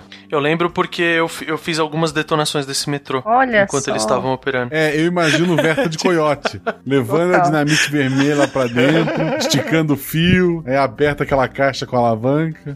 Cara, eu vou falar que eu não fugia muito disso, não, cara. Perfeito. Mas deu certo, do coiote normalmente não funciona, Berta. Só no último mês que a gente conseguiu detonação por via rádio. Antes disso, você, cara, você ia lá com o carretelzinho de, de fio até lá fora pra fazer a detonação, Antes cara. disso, o Papaléguas venceu todas. Quando chegou o detonador via rádio, acabou o desenho. Mas qual que, pra quem não, não tem conhecimento disso, que que é, qual que é a ideia do tatuzinho ou do tatuzão, né? Que depende só do tamanho. Imagina um cilindro cheio de brocas na frente, né? E essas brocas elas vão girando e ele é, ele é oco por dentro. Então o material que ele vai fragmentando entra pra dentro, né? Perfeito. Faz sentido. Por exemplo, no, no caso do, do metrô e tudo mais, você faz, você tem inclusive sistemas em que esse tatuzão ele já vai passando, ele já vai fazendo essas aberturas e você já vai a, a parte, a segmento traseiro dele já vai encaixando placas de concreto pré- pré-formadas já e estabilizando esse túnel, né? Ou essa a galeriazinha e tudo mais. Mas pra onde vai essa pedra, essa terra que ele, que ele quebra, que ele fura? Você vai limpando atrás dele, né? Porque a, a pedra, uma vez que ela tá fragmentada, você consegue limpar. Ou se ele, por exemplo, o, o caso do tatuzinho, ele fragmenta num tamanho bom que você consegue por, por exemplo, tem, tem casos de sucção, tem casos de ele, ele por exemplo, se o trecho não é grande, ele mesmo acumula como ele sai do outro lado, né? Porque que eu faço? Eu abro um poço de um lado e um poço do outro. E eu solto ele pra pra ligar esses dois pontos. Se o engenheiro fez os cálculos dele certinho, ele chega no outro poço. A gente espera isso, né? Espera que chegue. Não, sério, tem gente que não tem, tem vezes que não tem. Não dá certo nunca. Não é só o caso do, do túnel lá que deu ruim. Tem foto de, de ponte, essas coisas que não casam. Esses túnelzinhos, por mais simplinho que seja, também não vai, cara. Caramba, Porque, que loucura. Ah, topo, cara, topografia é caro, vamos não, a gente estica na trena ali. triangula na trena, é só, é só para passar por esse por essa rua, entendeu? Tipo, ah, só, só vou atravessar de um, de um lado da rua pro outro, porque eu tô passando por baixo um, um, um cano. Cara, a galera erra. Tudo bem, que o, o erro não é, não tem muito problema, entendeu? Porque não, a, a variação não é grande, mas é, é, é, é sério, cara. Imagino. Então, assim, com, com esse tatuzinho, a gente consegue. Ele. Hoje, hoje em dia ele é basicamente usado para toda tubulação de esgoto, tubulação de a- drenagem de água pluvial que você faz na cidade. Você usa porque é, ele é rápido, ele faz uma abertura bem rápida e ele gera pouca vibração, né? Se eu vou fazer com detonação por explosivo, por mais que seja controlada a detonação, a chance de eu trazer uma vibração suficiente de fragmentação, de trincamento do asfalto em cima, ou por exemplo, se eu tô passando por uma praça, alguma coisa, eu trincar alguma coisa, é grande. Então é um custo que, que vale a pena, é uma tecnologia que tá, tá avançando bastante, né? Por exemplo, em larga escala, ele ele vale a pena. Só que tem casos, por exemplo, que para larga escala, em que o equipamento ele é proporcionalmente tão mais barato que não vale a pena você descartar. Por exemplo, tem casos em que eu vou abrir um túnel para uma estrada, né? Isso, a, última vez que isso foi feito, acho que foi na Itália, que eu tava lendo a respeito. No sul da Itália, o, o tatuzão passou, né? Beleza, o trecho da estrada já foi. O que, que eles fizeram? Eles seguiram mais um pouco. Um tatuzão, ele continuou furando um pouco mais e largaram ele lá dentro. Ah. Porque era, era mais fácil largar ele debaixo da montanha do que desmobilizar ele por causa do tamanho, entendeu? Sim, sim. O tatuzinho não é o caso, porque ele é pequeno, mas no, no caso de tatuzão, de abertura de grandes túneis, os caras largam embaixo da montanha porque dá, dá menos dor de cabeça, né? Não sabe que, que a longo prazo que, que isso vai causar, mas a princípio. Eu gosto muito dessa, desse pensamento do engenheiro, né? ah, tá difícil de desmontar, deixa aí, vai dar nada. Qualquer coisa tá aí, né? Ousado. Sabe a teoria de que pro engenheiro o pi é 5, porque você bota 5 e ele aguenta? É, é, essa, essa teoria vale para muitas frentes, inclusive as de descarte, cara, infelizmente. O que o Verta tá comentando aí são diversas técnicas de engenharia para, na prática, solucionar um, mais um problema que nós mesmos causamos, né? Está falando aí da, da criação de, de galerias, de locais subterrâneos, de piscinões, e até mesmo de todo o sistema de, de drenagem, de captação de água, que são construídos embaixo da terra, né, de grandes cidades, para evitar que a água acumulada de chuva, ela não vá causar grandes estragos, porque a gente tem que lembrar disso, justamente por tudo que a gente está falando aqui até agora, é, essa água acumulada, ela vai ter dois destinos. Ou ela vai evaporar, ou ela vai ficar acumulada em um lugar em que ela não deveria ficar acumulada. Ou seja, vai ocasionar um problema, quais sejam é, algum tipo de alagamento, interrupção no trânsito, a questões relacionadas a desmoronamento de encostas, etc. Então, você acaba construindo esses grandes escapes de água para que ela não vá se acumular na superfície e ela possa correr sem causar nenhum transtorno a algum corpo hídrico. Então, é, é por exemplo, é muito comum em meios fios, né, principalmente de, de ruas maiores, aqueles grandes buracos, né, perto do passeio, perto do, a, da, da, calçada, né, boca de lobo, tem alguns outros nomes também, a, que serve justamente para coletar a água pluvial, que entra então num sistema a, de, de dragagem urbana, né, para e vai se acumulando até voltar a algum corpo hídrico. Sistema esse que não deveria, de forma premeditada, se misturar com o sistema de coleta de esgoto, né? Porque, um, a gente está falando de uma água de chuva, que por mais que seja uh, suja, é, é, um sujo urbano, a gente está falando de água de cocô, né? Então, que é, é, é, são níveis de diferença de, de limpeza, né? Mas em alguns lugares, nem mesmo um bom sistema de, de, de drenagem dessa água pluvial funciona, porque você acaba tendo um influxo muito grande de água, né? A vazão é muito grande e uh, você não, não, não consegue capturar tudo. Então, uma solução potencial é, além do sistema normal, né, corriqueiro aqui das cidades para esse tipo de drenagem, uh, perdão, de, de, drenagem, você tem a construção uh, de grandes galerias, né, ou como é comumente chamado, os piscinões. O que é um piscinão? Piscinão é um buraco gigantesco, um pouco abaixo aqui da superfície, em que você deixa que em algumas zonas estratégicas de cidades você vai acumulando água em excesso que está caindo, principalmente depois de grandes tempestades, né, de que acabam tendo um, uma quantidade absurda de milímetros de água, né, ou grandes tempestades ou tempestades ou, ou chuvas muito demoradas, né. O ponto é em que você teria uma acumulação excessiva dessa quantidade de água. Então você acaba utilizando esse sistema para ir capturando essa água é, enquanto você não consegue dar vazão para escoá-la, né? E aí ela, ao invés de ficar na superfície, ela vai ficar nessas grandes galerias e vai lá ficando, ficando, ficando, uh, que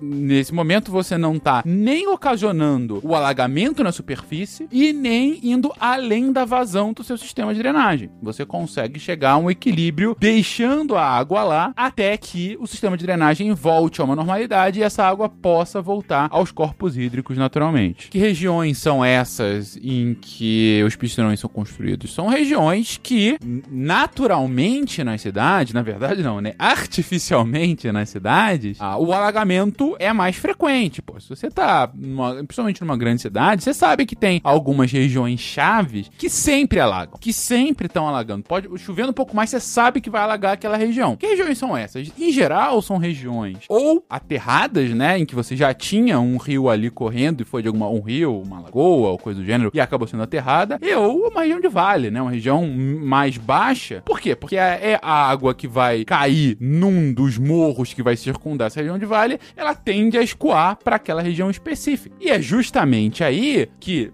naturalmente ela escorria para lá e ela acabava virando um rio, virando uma lagoa, ou acabava de alguma forma penetrando no solo, né? E podia ou ficar alagado, hum, como um rio, ou ficava numa região subsuperficial, porque ela conseguia uh, escorrer para dentro do solo, né? Conseguia percolar. Uh, e claro que com o asfalto isso não é mais possível. Então o piscinão ele vai fazer justamente o papel do solo. Ele vai permitir que essa água consiga ser de alguma forma absorvida, ainda que artificialmente, para que ela não gere os transtornos urbanos que qualquer alagamento tende a causar. E é justamente por tudo isso que a gente tem que tomar especial atenção de manter essas, esses buracos, né, que a gente tem no, no asfalto, essas bocas de lobo, bueiros e coisas do gênero, sem ter qualquer tipo de impedimento de acesso à água, sem ter sujeira, né, sem ter folha, que seja, mas que a água consiga chegar livremente, porque caso não tenha, você pode fazer, ó, é só um bueiro que não tá funcionando, mas essa água vai acumular pro próximo, então o próximo tá, tá projetado para ter uma vazão X e tá chegando lá a 1,5X. O que vai acontecer com esse meio X a mais? Vai pro próximo, vai acumulando, vai acumulando. E aí, de repente, o sistema que foi planejado para funcionar bem, ainda que seja uma chuva normal, não tá funcionando por conta de má manutenção do sistema em si, dessa, desse, dessa recepção da água em toda a coleta. Meu, acho que vale a pena isso que o Fencas falou de, meu, bueiro não é lixo, tá, gente? De maneira alguma. Tipo, não é, não é tipo, ah, não tô vendo nenhuma lixeira, vou jogar ali no bueiro. Não, cara. Inclusive, no bueiro, já pensando que a galera vai achar isso, se você abrir uma boca de lobo, ver uma boca de lobo aberta, por exemplo, ele é muito mais fundo, ele tem quase o dobro de profundidade do que a altura onde tá o cano para onde ele vai escoar, que é exatamente para que esses detritos não entrem dentro do cano, que já que a galera joga ou mesmo por falta de limpeza, acumule folha ali e tudo mais, você tem, você tem um bufferzinho ali de acúmulo de material que é para dar tempo de você limpar com uma certa frequência, né? Porque às vezes a gente imagina que a boca de lobo já vai direto pro, pro tubo. Não, ele tem uma caixa ali dentro e essa ca... e o tubo dessa, tá saindo da parte de cima dessa caixa. Então você tá dizendo que os bueiros já são projetados prevendo a falta de educação do ser humano. Sim. Ah, não, mas também acontece. Folha de árvore, né? tudo bem, a falta de educação é um pouco maior, mas tem, outro, tem outros resíduos aí na cidade também, né? Não vamos pôr toda a culpa, né? Tem outras coisas. Tentando amenizar um pouco. Só apaziguadora das águas aqui, gente. Esse é o meu papel nesse cast. A Elo é muito é, good é. vibe. É. A gente vem e dá só notícia ruim. Ela, não, não, não é assim.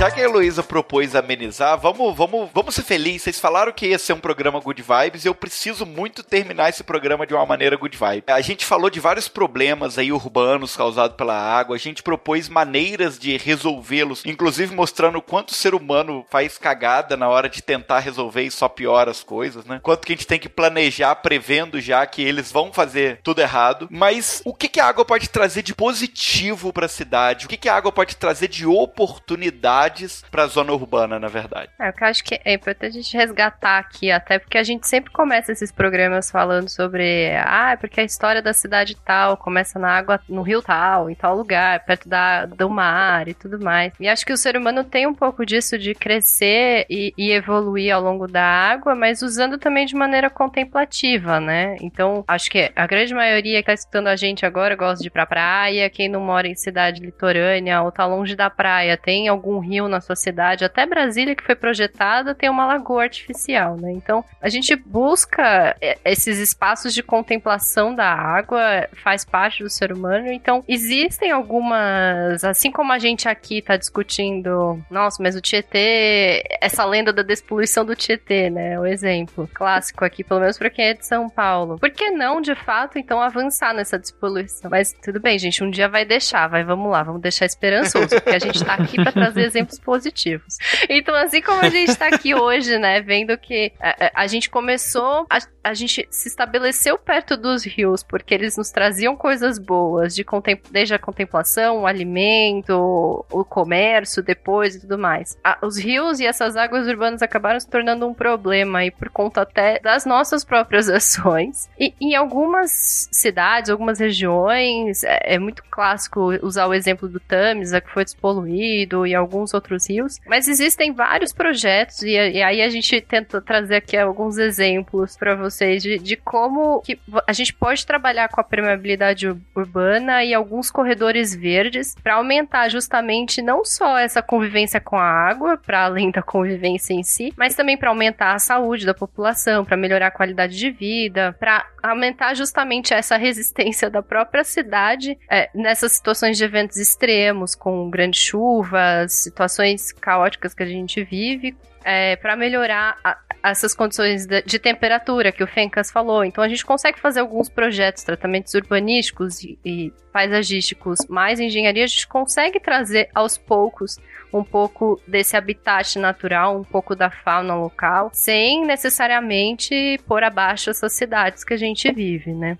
Então, é, é, existe um, um, exemplo muito forte de Los Angeles, nos Estados Unidos, que eu acho que é um, um, exemplo de um rio bastante grande, que é o, justamente o rio Los Angeles. Ele é um rio que passa pela cidade de Los Angeles. Ele foi, ele tem praticamente, acho que são 95 quilômetros de extensão, e ele foi, assim como os nossos rios, canalizado. Então, ele corre num canal de concreto. Então, veja que a situação, Los Angeles é uma cidade enorme, muitas vezes ela é comparada é, ao algumas cidades brasileiras no sentido do, do uso dos carros, muitas ruas, uma cidade muito motorizada. Ela tem um rio muito semelhante às cidades brasileiras que tem essa canalização. E, e ele teve uma, em determinado momento, ele teve uma importância muito econômica, esse rio em Los Angeles, não só para o escoamento de mercadorias, era uma região de muito. Eh, que foi muito explorada para mineração de ouro e tudo mais. Ela, esse rio também era muito usado para fluxo de pessoas pessoas, e aos poucos, com a implementação de ferrovias e rodovias, esse rio deixou de ser usado para esses fins. E aí aconteceu uma situação que é um pouco diferente do que a gente tem. Eu vou usar o Rio Tietê de exemplo, porque eu acho que até quem não é de São Paulo tem essa imagem um pouco na cabeça, né? Que o Rio Tietê tem, você tem o rio e as avenidas nas laterais do Rio Tietê. Esse rio, o, o Rio Los Angeles era um pouco diferente. É, você tem o rio e ao invés de ter essas a avenida, né, o, da marginal que você tem aqui no Tietê, ficavam os estabelecimentos industriais, que eles estavam ali justamente para escoar mais facilmente a mercadoria. Então, além do, do, desse rio se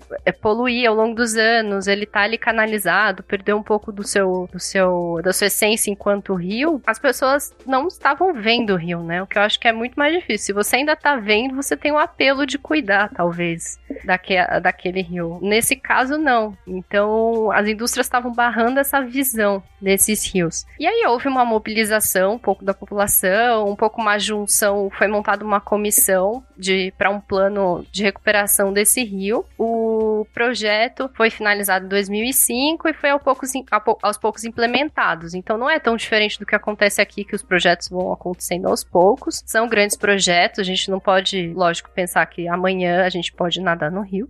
Mas o que é importante é que ele foi com diretrizes muito fortes de recuperação dessas áreas de várzea, com essa recuperação da, dessa vegetação ciliar que a gente tanto falou, que é essa vegetação de borda, algumas pessoas chamam de ripária, que fica nas bordas dos rios, abriram é, esses espaços ocupados pelas indústrias para ciclovias, espaços de lazer. Então essa borda, além dela ter sido recuperada ambientalmente, você conseguiu ganhar uma área maior de inundação, você conseguiu ganhar espaços públicos para essa população utilizar, você consegue ter uma visual melhor um pouco do rio, então aquele rio se torna um pouco mais acessível e você consegue estabelecer alguns é, equipamentos de menos impacto do que as indústrias ao longo do rio. Assim como o Veta já citou da, da tinta chegando no rio, é, isso não é prática só aqui no Brasil. Então, muitas indústrias elas estão ali do lado do rio, é mais fácil jogar ali qualquer dejeto, qualquer, é, resíduo da sua operação. Então, com um, um, serviços de baixo impacto, então estabelecimentos culturais, estabelecimentos comerciais um pouco menores, é, você consegue ali reativar com usos que denigrem menos aquele rio, que não deixa de ser um ser vivo. E eu acho que tem um outro aspecto bastante interessante desse projeto, que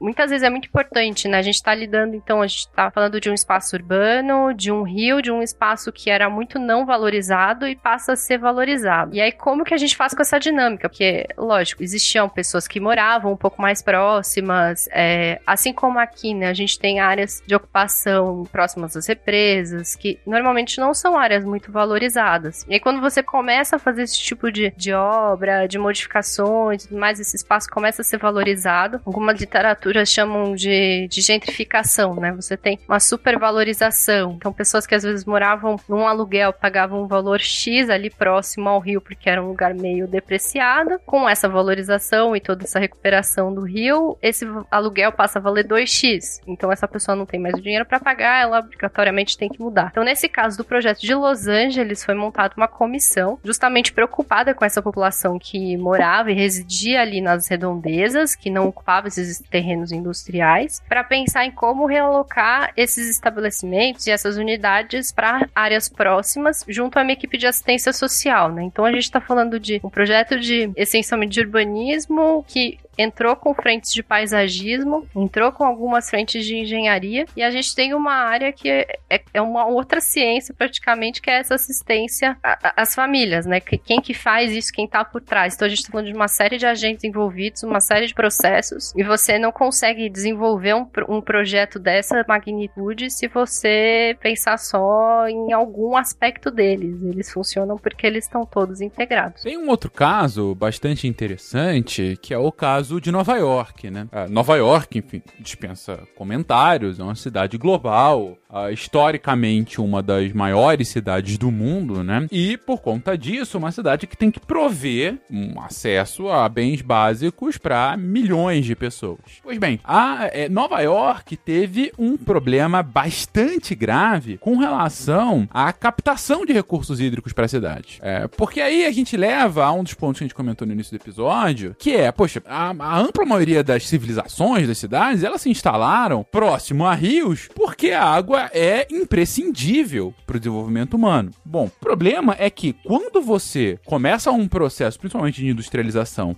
em que, como externalidade, você começa a poluir esses rios, né, com rejeitos industriais ou domésticos, não importa, a consequência é que você vai precisar de coletar água, de capturar água, cada vez mais longe, porque você já não pode mais usar aqueles rios que eram vitais há décadas ou séculos atrás. E isso associado a mera, a, ao mero aumento populacional, né? Se você está aumentando a população, pode ser que aqueles corpos hídricos também não dão mais vazão a atender a quantidade de demanda, né? Quando a cidade se, se localizou naquela região, ela não esperava ter milhões de pessoas, como tem naquele momento. Então aí começa o desafio. E aí você chega justamente à necessidade de recorrer a regiões cada vez mais distantes. E isso aconteceu aqui conosco. Aqui no Rio aconteceu, aqui em São Paulo. Pô, aqui quem, quem morou em São Paulo em 15, 16, viu o que, que foi a, aquela, aquela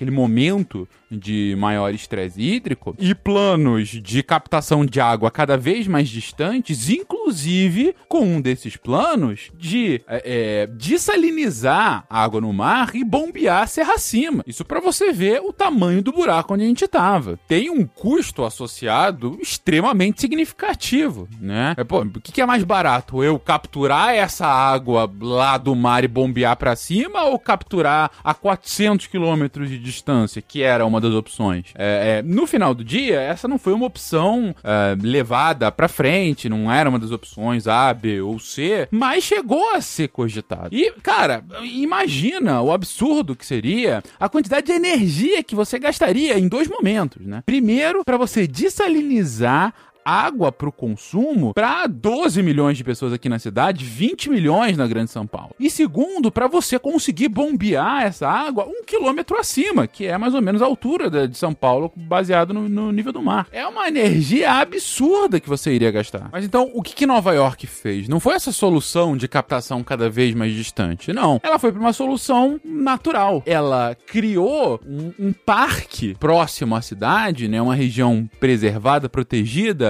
no upstate, né, que é a região do norte da, da cidade, em que ela uh, fazia com que a água que tivesse lá, ela fosse de uma forma conscientemente mais preservada. Então o que, aconteceu? Ela, nessa região, começou a atuar junto com os proprietários de terra e começou a pagar os proprietários para manter florestas de pé, para manter a mata nativa de pé, principalmente próximo aos corpos hídricos. Região essa que justamente você tem nascentes ou, ou, ou rios em que você tinha essa captação importantíssima para a cidade. Nesse momento, ela começou a criar uma bateria bateria. Uma bateria porque aquele, aquela, aquela região a, a, preservada, ela estava o tempo todo se recarregando por ser uma região que estava sendo preservada com essa, com essa floresta. Se ela virasse, por exemplo, uma série de fazendas, você não teria o mesmo nível de captação, de captura e de manutenção de água nesse solo para que depois ela pudesse ser é, potencialmente utilizada na cidade de Nova York. Não, você acabou construindo um mecanismo de pagamento por serviços ambientais ambientais de manutenção de floresta em pé para a criação de água, né? E foi isso que, que acabou salvando a cidade de Nova York e diminuiu imensamente os custos da cidade. É muito mais barato hoje para a cidade manter esse sistema, manter esse parque, manter esses pagamentos do que outras soluções de captura de água em locais muito mais distantes. É sensacional mesmo, né? É muito incrível. Nessa altura que ele está tentando passar, ele é um cadeirante. Olha só que imagem impressionante. O, o Malta falou ali no começo, e a gente já falou em vários episódios de história, que a água normalmente é um recurso que faz a cidade ser fundada, que tem a facilidade de alimentação, de, da própria água, né, etc. É, é bom lembrar que pós é, escravidão, as imigrações europeias, é, alemão italiano que vieram para cá, em especial para o sul do Brasil, eles já vieram com uma ideia de industrialização. Eles já vieram com uma ideia de, de ficar próximo de rio para criar fábrica, para criar coisa. Então eles já vieram com um uso ainda maior, um foco no uso maior desse rio, que não só alimentação e, e água e etc. É, e, e, o mais interessante é que é um sistema, enfim, dos anos 90, né?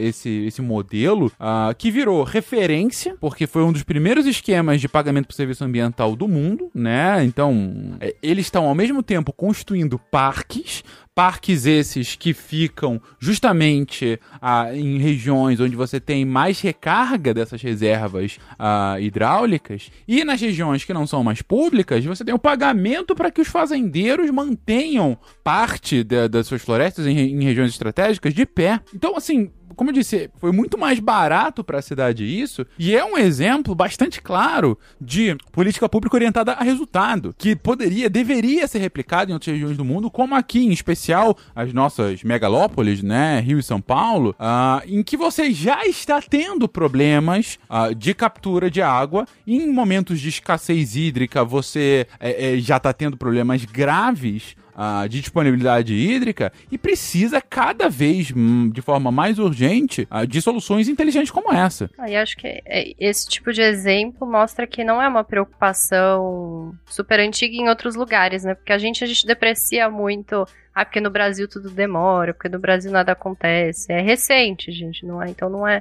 Assim, eu acho que é uma discussão que é, ela é recente em vários lugares do mundo. Então, se você olhar essas obras de intervenção, algumas outras no Canadá, o Rio Don é um dos maiores rios do Canadá. Você tem é, é próximo a Toronto, é uma área que foi totalmente desmatada para remoção de madeira para exploração da madeira enquanto fim comercial. E esse rio, o, ao redor desse rio, também foi desenvolvido um projeto justamente por uma demanda que partiu da população que estava um pouco indignada. E é uma situação que eu acho que acontece muitas vezes aqui também, que a gente vê alguns rios meio poluídos e aí de repente aparece uma capivara. Aí você pensa, o que que aquela capivara tá fazendo ali, né? Aí você olha depois um outro trecho do rio, já aconteceu várias vezes no Tietê também, ah, apareceu jacaré aqui. Aí você fala, bom, com tudo isso acontecendo, ainda tem um bicho que tá vivendo ali, e, então por que não também? Isso traz de volta pra gente, né? Como re ressignificar aquela paisagem. E é isso que eu acho que tem uma questão muito importante, então, de diversificação, né? De simulação desse ambiente e tudo mais. E, e nesse caso do Rio Dom, é, que a gente falou do, por exemplo, piscinão, né? Aqui a gente tem muito a imagem do piscinão é, com uma, uma piscina de fato de concreto gigante. E existem outras soluções também, que, que podem ser um pouco, funcionam da mesma maneira. Então você consegue criar um reservatório com um lago de contenção um pouco mais natural. Então a gente consegue, é, lá eles adaptaram, fizeram um tipo de lagoa de contenção com uma vegetação própria. É, em inglês o termo é wetland, a gente não tem um termo muito apropriado, digamos, não tem uma tradução muito direta em português, mas essas wetlands, elas são uma simulação de vegetação, tipo um brejo, mas são terras molhadinhas. Então é uma vegetação própria desse tipo de terreno que absorve bastante água, que a água fica um pouco mais parada e, e muitas dessas vegetações, elas têm como propriedade absorver parte da matéria orgânica presente nessa água. Então, matéria orgânica, eu não estou falando aqui que ela vai absorver metais pesados, isso não é um fato, mas matéria orgânica ela vai absorver. Então, existe já uma própria filtragem, que é um processo que acontece normalmente numa estação de tratamento, acontece uma pré-filtragem já nesse rio que está sendo revitalizado. Então são alguns recursos que eles vão acontecendo é, e em alguns trechos, algumas dessas lagoas com, a, com esse tipo de vegetação, eles implementaram, conseguiram revitalizar a, a, a, fauna de peixes dessa área e abriram alguns tanques justamente com esses peixes e virou um negócio meio cíclico, porque você tem essa vegetação que ela serve de alimento para aquele tipo de peixe que vive naquele rio. E aí o, um ciclo ele vai se adiantando adiantando um pouco dessa limpeza, né? Você acaba reduzindo custos lá na frente na estação de tratamento. E aí você tem uma população com mais acesso a, essa, a esse parque que acaba também cuidando. Hoje você tem uma associação que acompanha o desenvolvimento e implementação desse projeto, porque por hora ele é um projeto grande também, eu tô falando de rios enormes, né? Então demora tempo. E o importante é um pouco isso também, né? De acompanhar e validar um pouco que esses projetos de fato estejam acontecendo, né? Não vai acontecer simplesmente porque um político teve a vontade. Vai acontecer também porque a gente tem uma população envolvida atrás e lógico que a gente tem muitos problemas, mas quanto mais participação a gente tiver e mais envolvimento, mais fácil de controlar esse tipo de coisa, né? Então aqui, esses dois casos que eu citei, eles têm muito forte isso, uma associação da população por trás que controla tudo que é feito e desenvolvido nesses projetos. Incrível. Então eu, é, a gente tem salvação ainda. Só depende de boa vontade e de envolvimento popular. Não, não depende só disso, né? Mas acho que ajuda. Assim, eu acho que é importante, né? Se vocês quiserem, a gente pode citar um exemplo brasileiro, vai, para fechar. Eu acho que. Se não tiver ligado a uma marca de água mineral, pode. não, não tá. Quem sabe a gente encaixa até o fim do cast. Não, eu vou citar um exemplo aqui em São Paulo, que ele acabou se tornando um pouco emblemático, é, justamente porque ele envolve alguns fatores que a gente comentou, tanto no primeiro episódio quanto na, aqui na nossa continuação. Na região da represa da Billings, a gente tem, a gente já falou um pouco dessa ocupação dessas margens da represa com população que nessa expansão urbana acabou sendo ocupada essa área que em teoria ela deveria ser preservada. E ao longo dos anos essa área justamente é hoje ela é chamada Cantinho do Céu. Ela está no distrito do Grajaú na zona sul de São Paulo. É, era uma área que até os anos 70 mais ou menos ela era a predominância era chácaras de veraneio áreas de lazer e tudo mais. E ao longo dessa expansão urbana meio exacerbada que aconteceu aqui na região metropolitana, ela acabou sendo invadida, alguns loteamentos clandestinos acabaram se formando, e aí é, chegou no, a gente chega no ponto que a gente tem uma população enorme de, vivendo aí nessas áreas de várzea de, de, de, represa, aqui principalmente no estado de São Paulo, e, e acabou se tornando aí um risco super perigoso, né? De, tanto de alagamento quanto de deslizamento, a gente tem áreas de topografia bastante irregular também nessa região, isso acabou se tornando um problema até que na década de 90 90, é, o Ministério Público recebeu ali uma indicação de projeto de reurbanização dessa área. Ah, e inicialmente essa proposta de reurbanização era para total remoção da população que ali estava vivendo. E, e, isso se tornou um problema muito grande, porque tem, a gente não está falando de cinco pessoas vivendo ali, a gente está falando de centenas de milhares de pessoas. Chega ali, são muitas famílias, são milhares de famílias. Então não é, não é um problema. Ah, então a gente pega essas pessoas e a gente coloca elas aonde, né? A gente mal tem espaço para todo mundo que mora em São Paulo. Então, no fim das contas, é, foi acionado um processo de mediação ali entre as partes, entre a parte da população, o poder público, o pessoal envolvido nos loteamentos, e no fim foi desenvolvido um projeto que ele foi tratado até pela prefeitura como um projeto piloto, nunca havia sido realizado um projeto desse tipo aqui em São Paulo. E esse projeto tentaria então minimizar as desocupações nessas áreas, realmente só desocupando aquelas que de fato estavam em áreas de risco muito extremo, é, e até desconsiderando alguns aspectos, porque a gente fala dessas áreas de proteção ambiental, em teoria, no mundo mais feliz de todos, a cada leito ali, a, a, essa represa ela deveria ter. A represa, a parte da água, né, acaba num determinado ponto, só 50 metros dali que, distantes a gente poderia construir qualquer tipo de moradia. E nessa situação que a gente tinha ali no cantinho do céu, não era possível, né? As pessoas estavam praticamente dentro ali da represa em alguns pontos. Então, como que a gente consegue minimizar isso? E a gente sabe, não dá para simplesmente botar fogo ali nesses 50 metros. Então, foi desenvolvido esse projeto. Que, além de tudo, ele previu a instalação de rede de coleta de esgotos e abastecimento de água que não existiam para essa população. É, foi feito todas essas obras que a gente falou de drenagem de águas pluviais que também não existiam nessa área. Foi feita a obra de contenção de encostas, taludes e tudo mais que a gente também passou aqui pelo episódio. Alguns moradores foram sim removidos, mas inicialmente eles tinham um número de mais de 2.400 remoções. Então, a gente, quando a gente fala em 2.400 remoções, são, normalmente são casas que a gente está falando, e isso, então, número de pessoas, isso aumenta ainda mais. E eles conseguiram reduzir em 30% esse, esse número de desocupações, né? Passou por um número muito menor de desocupações. É, essa faixa de compensação ambiental dos 50 metros, ela acabou oscilando um pouco de uma faixa de 15 metros até 100 metros nos pontos que era possível fazer isso. A, a população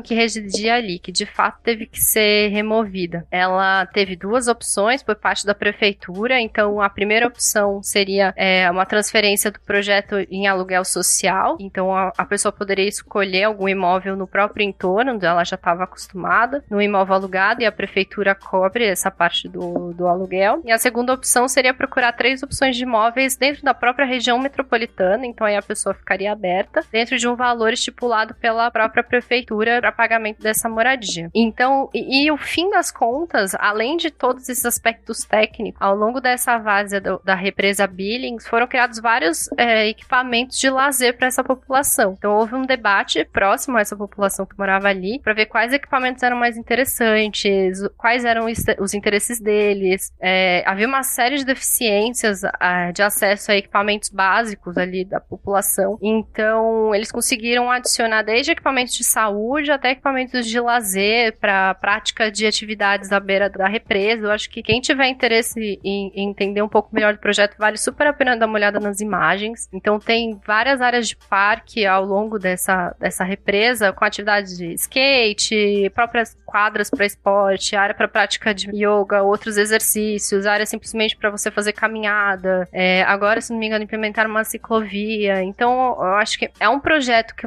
lógico, né? Dentro de todas as limitações, e claro que o Cantinho do Céu é, é uma área específica da represa Billings, a represa Billings é enorme. É, existem outras áreas semelhantes. É, enquanto projeto piloto, a aceitação da do próprio bairro foi muito boa. Então é um projeto com uma boa devolutiva, ao que parece, de todas as frentes envolvidas. E, e, e assim, mostra que é um pouco possível, né? Eu acho que um cantinho do céu por vez, talvez a gente consiga fazer algumas mudanças maiores. Então a gente não precisa, de repente, começar com a maior obra de limpeza do Rio Tietê. Talvez sejam esses pequenos casos. Então, isso acho que é uma maneira de tentar deixar um pouco mais positiva e, e que no fim das contas é possível estabelecer uma relação um pouco mais saudável com a água, porque ela essa proximidade com os rios e as águas urbanas, ela é benéfica para todas as partes, desde que a gente trate todo mundo com respeito. Né? Então acho que não sei se eu melhorei, Felipe, se você tá mais animado agora. Perfeito, estou terminando mais animado do que estava quando a gente começou, com certeza. Porque eu acho que vale a pena. Assim. Com fé na humanidade, né? A gente tem que ter fé na humanidade. é muito mais fácil a gente só olhar os defeitos, né? Mas também não tô dizendo que Cantinho do Céu é perfeito, não é nada disso, mas acho que são pontos de reflexão e... E é legal também porque é um problema que você vai resolvendo por camadas, né? Então, não adianta só você tirar as pessoas de lá. É, você precisa arrumar um, uma outra, um outro local de moradia. Então, você, se você tiver despejo é, incorreto é, do, do esgoto também não adianta, porque você vai estar tá causando um outro problema. Então, é legal ver que são várias coisas é, que foram feitas em camadas, né? Vamos resolvendo pequenos problemas e a solução como um todo é bom para todo mundo, né? Dá bastante esperança mesmo. Nessa altura que ele está tentando passar, ele é um cadeirante. Olha só que imagem impressionante. Um outro caso de bastante êxito, aí é um caso mais puxado pela iniciativa iniciativa empresarial, né? Que é o caso da, da Itaipu Binacional, com um mega programa que ela tem já, tem quase 10 anos, chamado Cultivando Água Boa. Como é que é a lógica? A gente, primeiro, quem é, né? Itaipu Binacional é, é, é a empresa, bom, binacional, Brasil a, e Paraguai, que, que cuida de, de Itaipu, né? Da hidrelétrica de Itaipu. A hidrelétrica, hidrelétrica de Itaipu é uma hidrelétrica central para a geração de energia do Brasil e ainda mais central para a geração de energia do Paraguai, né? Porque praticamente toda a energia do Paraguai vem de Itaipu e eles ainda vendem um excedente pra gente, né? É porque a, a energia gerada é distribuída em teoria 50-50. É, o Paraguai tem um consumo energético muito menor do que o brasileiro, então ele vende quase que a totalidade, né? Que seria dele pra gente. Inclusive, isso é alvo de, de disputas políticas históricas, né? Então, e, e, qual é a lógica desse programa de Itaipu? Ah, bom, Itaipu é uma hidrelétrica, então, para ser uma hidrelétrica, ela tem que ter água, né? Para funcionar. Ah, e, e justamente para ter essa água, ela tem que ter os seus corpos hídricos que alimentam a represa, tem que estar tá saudáveis, para que eles estejam sempre cheios o suficiente para que haja continuidade no funcionamento das turbinas, porque de outra forma, poderia ter uma, um momento de maior escassez e nesse momento você teria que parar a, a, a usina e parando a usina você perde a sua função, né? E perde o seu faturamento também, né? E ela é uma empresa. Então, ela viu que, olha, eu tenho que fazer alguma forma para preservar esses corpos hídricos. Uh, e como que eu posso fazer isso? Olha, eu tô falando aí de corpos hídricos que tem quilômetros de extensão, que, que cruzam inclusive alguns estados brasileiros. E claro, diversas regiões agrícolas, com monoculturas, com agricultura familiar, não importa. Mas é, ela, fei, ela fez um, um trabalho muito interessante de, de pagamento de serviço ambiental principalmente de engajamento em multiníveis, né, com, com esses, com, com, os impactados, né, com aquelas regiões que de alguma forma estão é, é, circundando o rio, com o foco de manter principalmente a mata ciliar, de manter essa vegetação nativa na beira do rio em pé. A gente tem a, o Código Florestal, que é, delimita ali a distância mínima, né, uma faixa mínima que você tem que manter de acordo com a largura do rio, a, mas ela vai além do Código Florestal, ela seja bastante larga. Então, se você colocar no Google Maps aí, abrir Itaipu é, e, e, começar a ver os rios que vão abastecer a represa, vocês vão ver que margem do rio você tem altas fazendas, né? Mas que está muito claramente determinada, está muito claramente delineada essas faixas de floresta nativa em pé, justamente para garantir a recarga constante da, da água no, nesses rios. Então, ela fez um projeto, gente, é, é, até difícil de escrever, que é um projeto super complexo, que tem várias vertentes, vertente de educação ambiental, vertente de engajamento, uh, de plantio de árvores, de, pô, tem, tem um negócio, é é super complexo, mas o ponto principal é ela conseguiu estabelecer um esquema que mantém essa floresta em pé. E ela liderando. É claro que a gente tá falando aqui de uma empresa que tem uma grana desgraçada. Então, assim, não, não é qualquer instituição que vai conseguir fazer isso. Mas ela conseguiu reverter isso para um programa com impacto ambiental super positivo. E mais uma vez, ela não tá fazendo isso por filantropia. Ah, porque é o certo, porque a gente acha bonitinho. Não. Porque caso ela não faça, ela vai ser afetada. Então, ela tá tornando um potencial risco, um dos maiores riscos ambientais para a operação dela, que é a inexistência de água, num ativo, num impacto ambiental positivo, utilizando esse programa como uma forma de garantir a recarga constante, o não assoreamento, a saúde, né, dos rios que de alguma forma vão abastecer a Itaipu. Perfeito, perfeito. A gente venceu. Para um ano de derrotas, é, é uma mensagem que todo mundo tá precisando.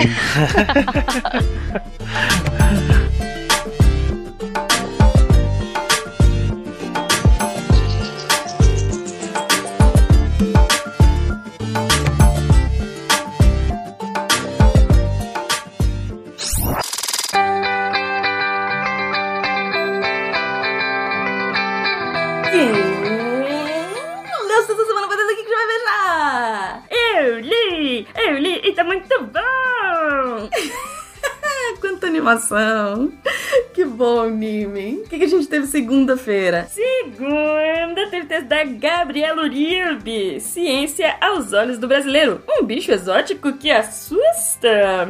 a Gabriela é fantabulosa, maravilhinda e ela escreveu um texto incrível. Então corre lá pra ver. Terça-feira teve texto do Felipe Novaes. Ele fez uma resenha. Ele chama Não há nada de espontâneo nas curas espontâneas. É um livro de um psiquiatra que vai tentar entender cientificamente como se dão essas curas espontâneas de doenças. Quarta-feira teve texto.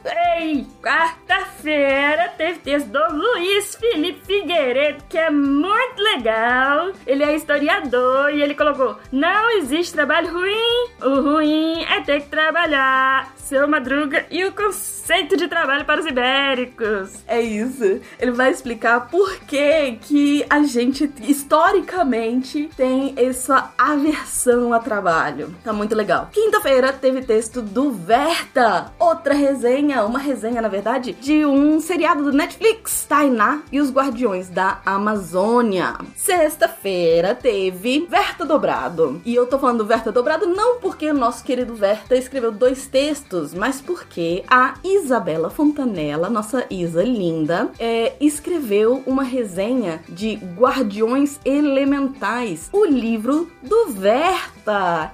E assim, é um livro cheio de mitologia, cheio de referência histórica, que assim, é muito legal, muito legal, muito legal.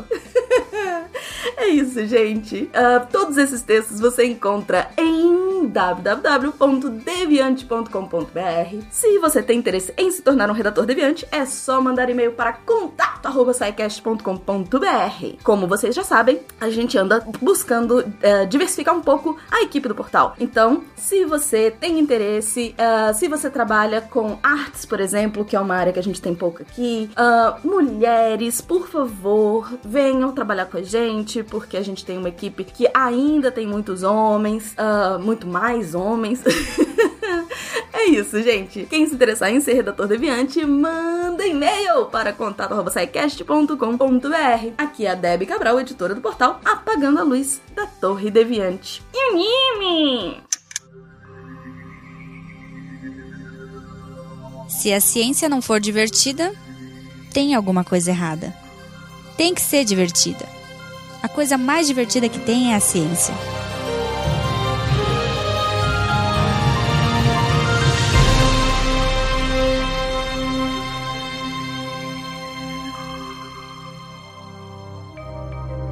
Este programa foi produzido por Mentes Deviantes. deviante.com.br Este programa foi editado por Tapcast. Edições e Produções de Podcast.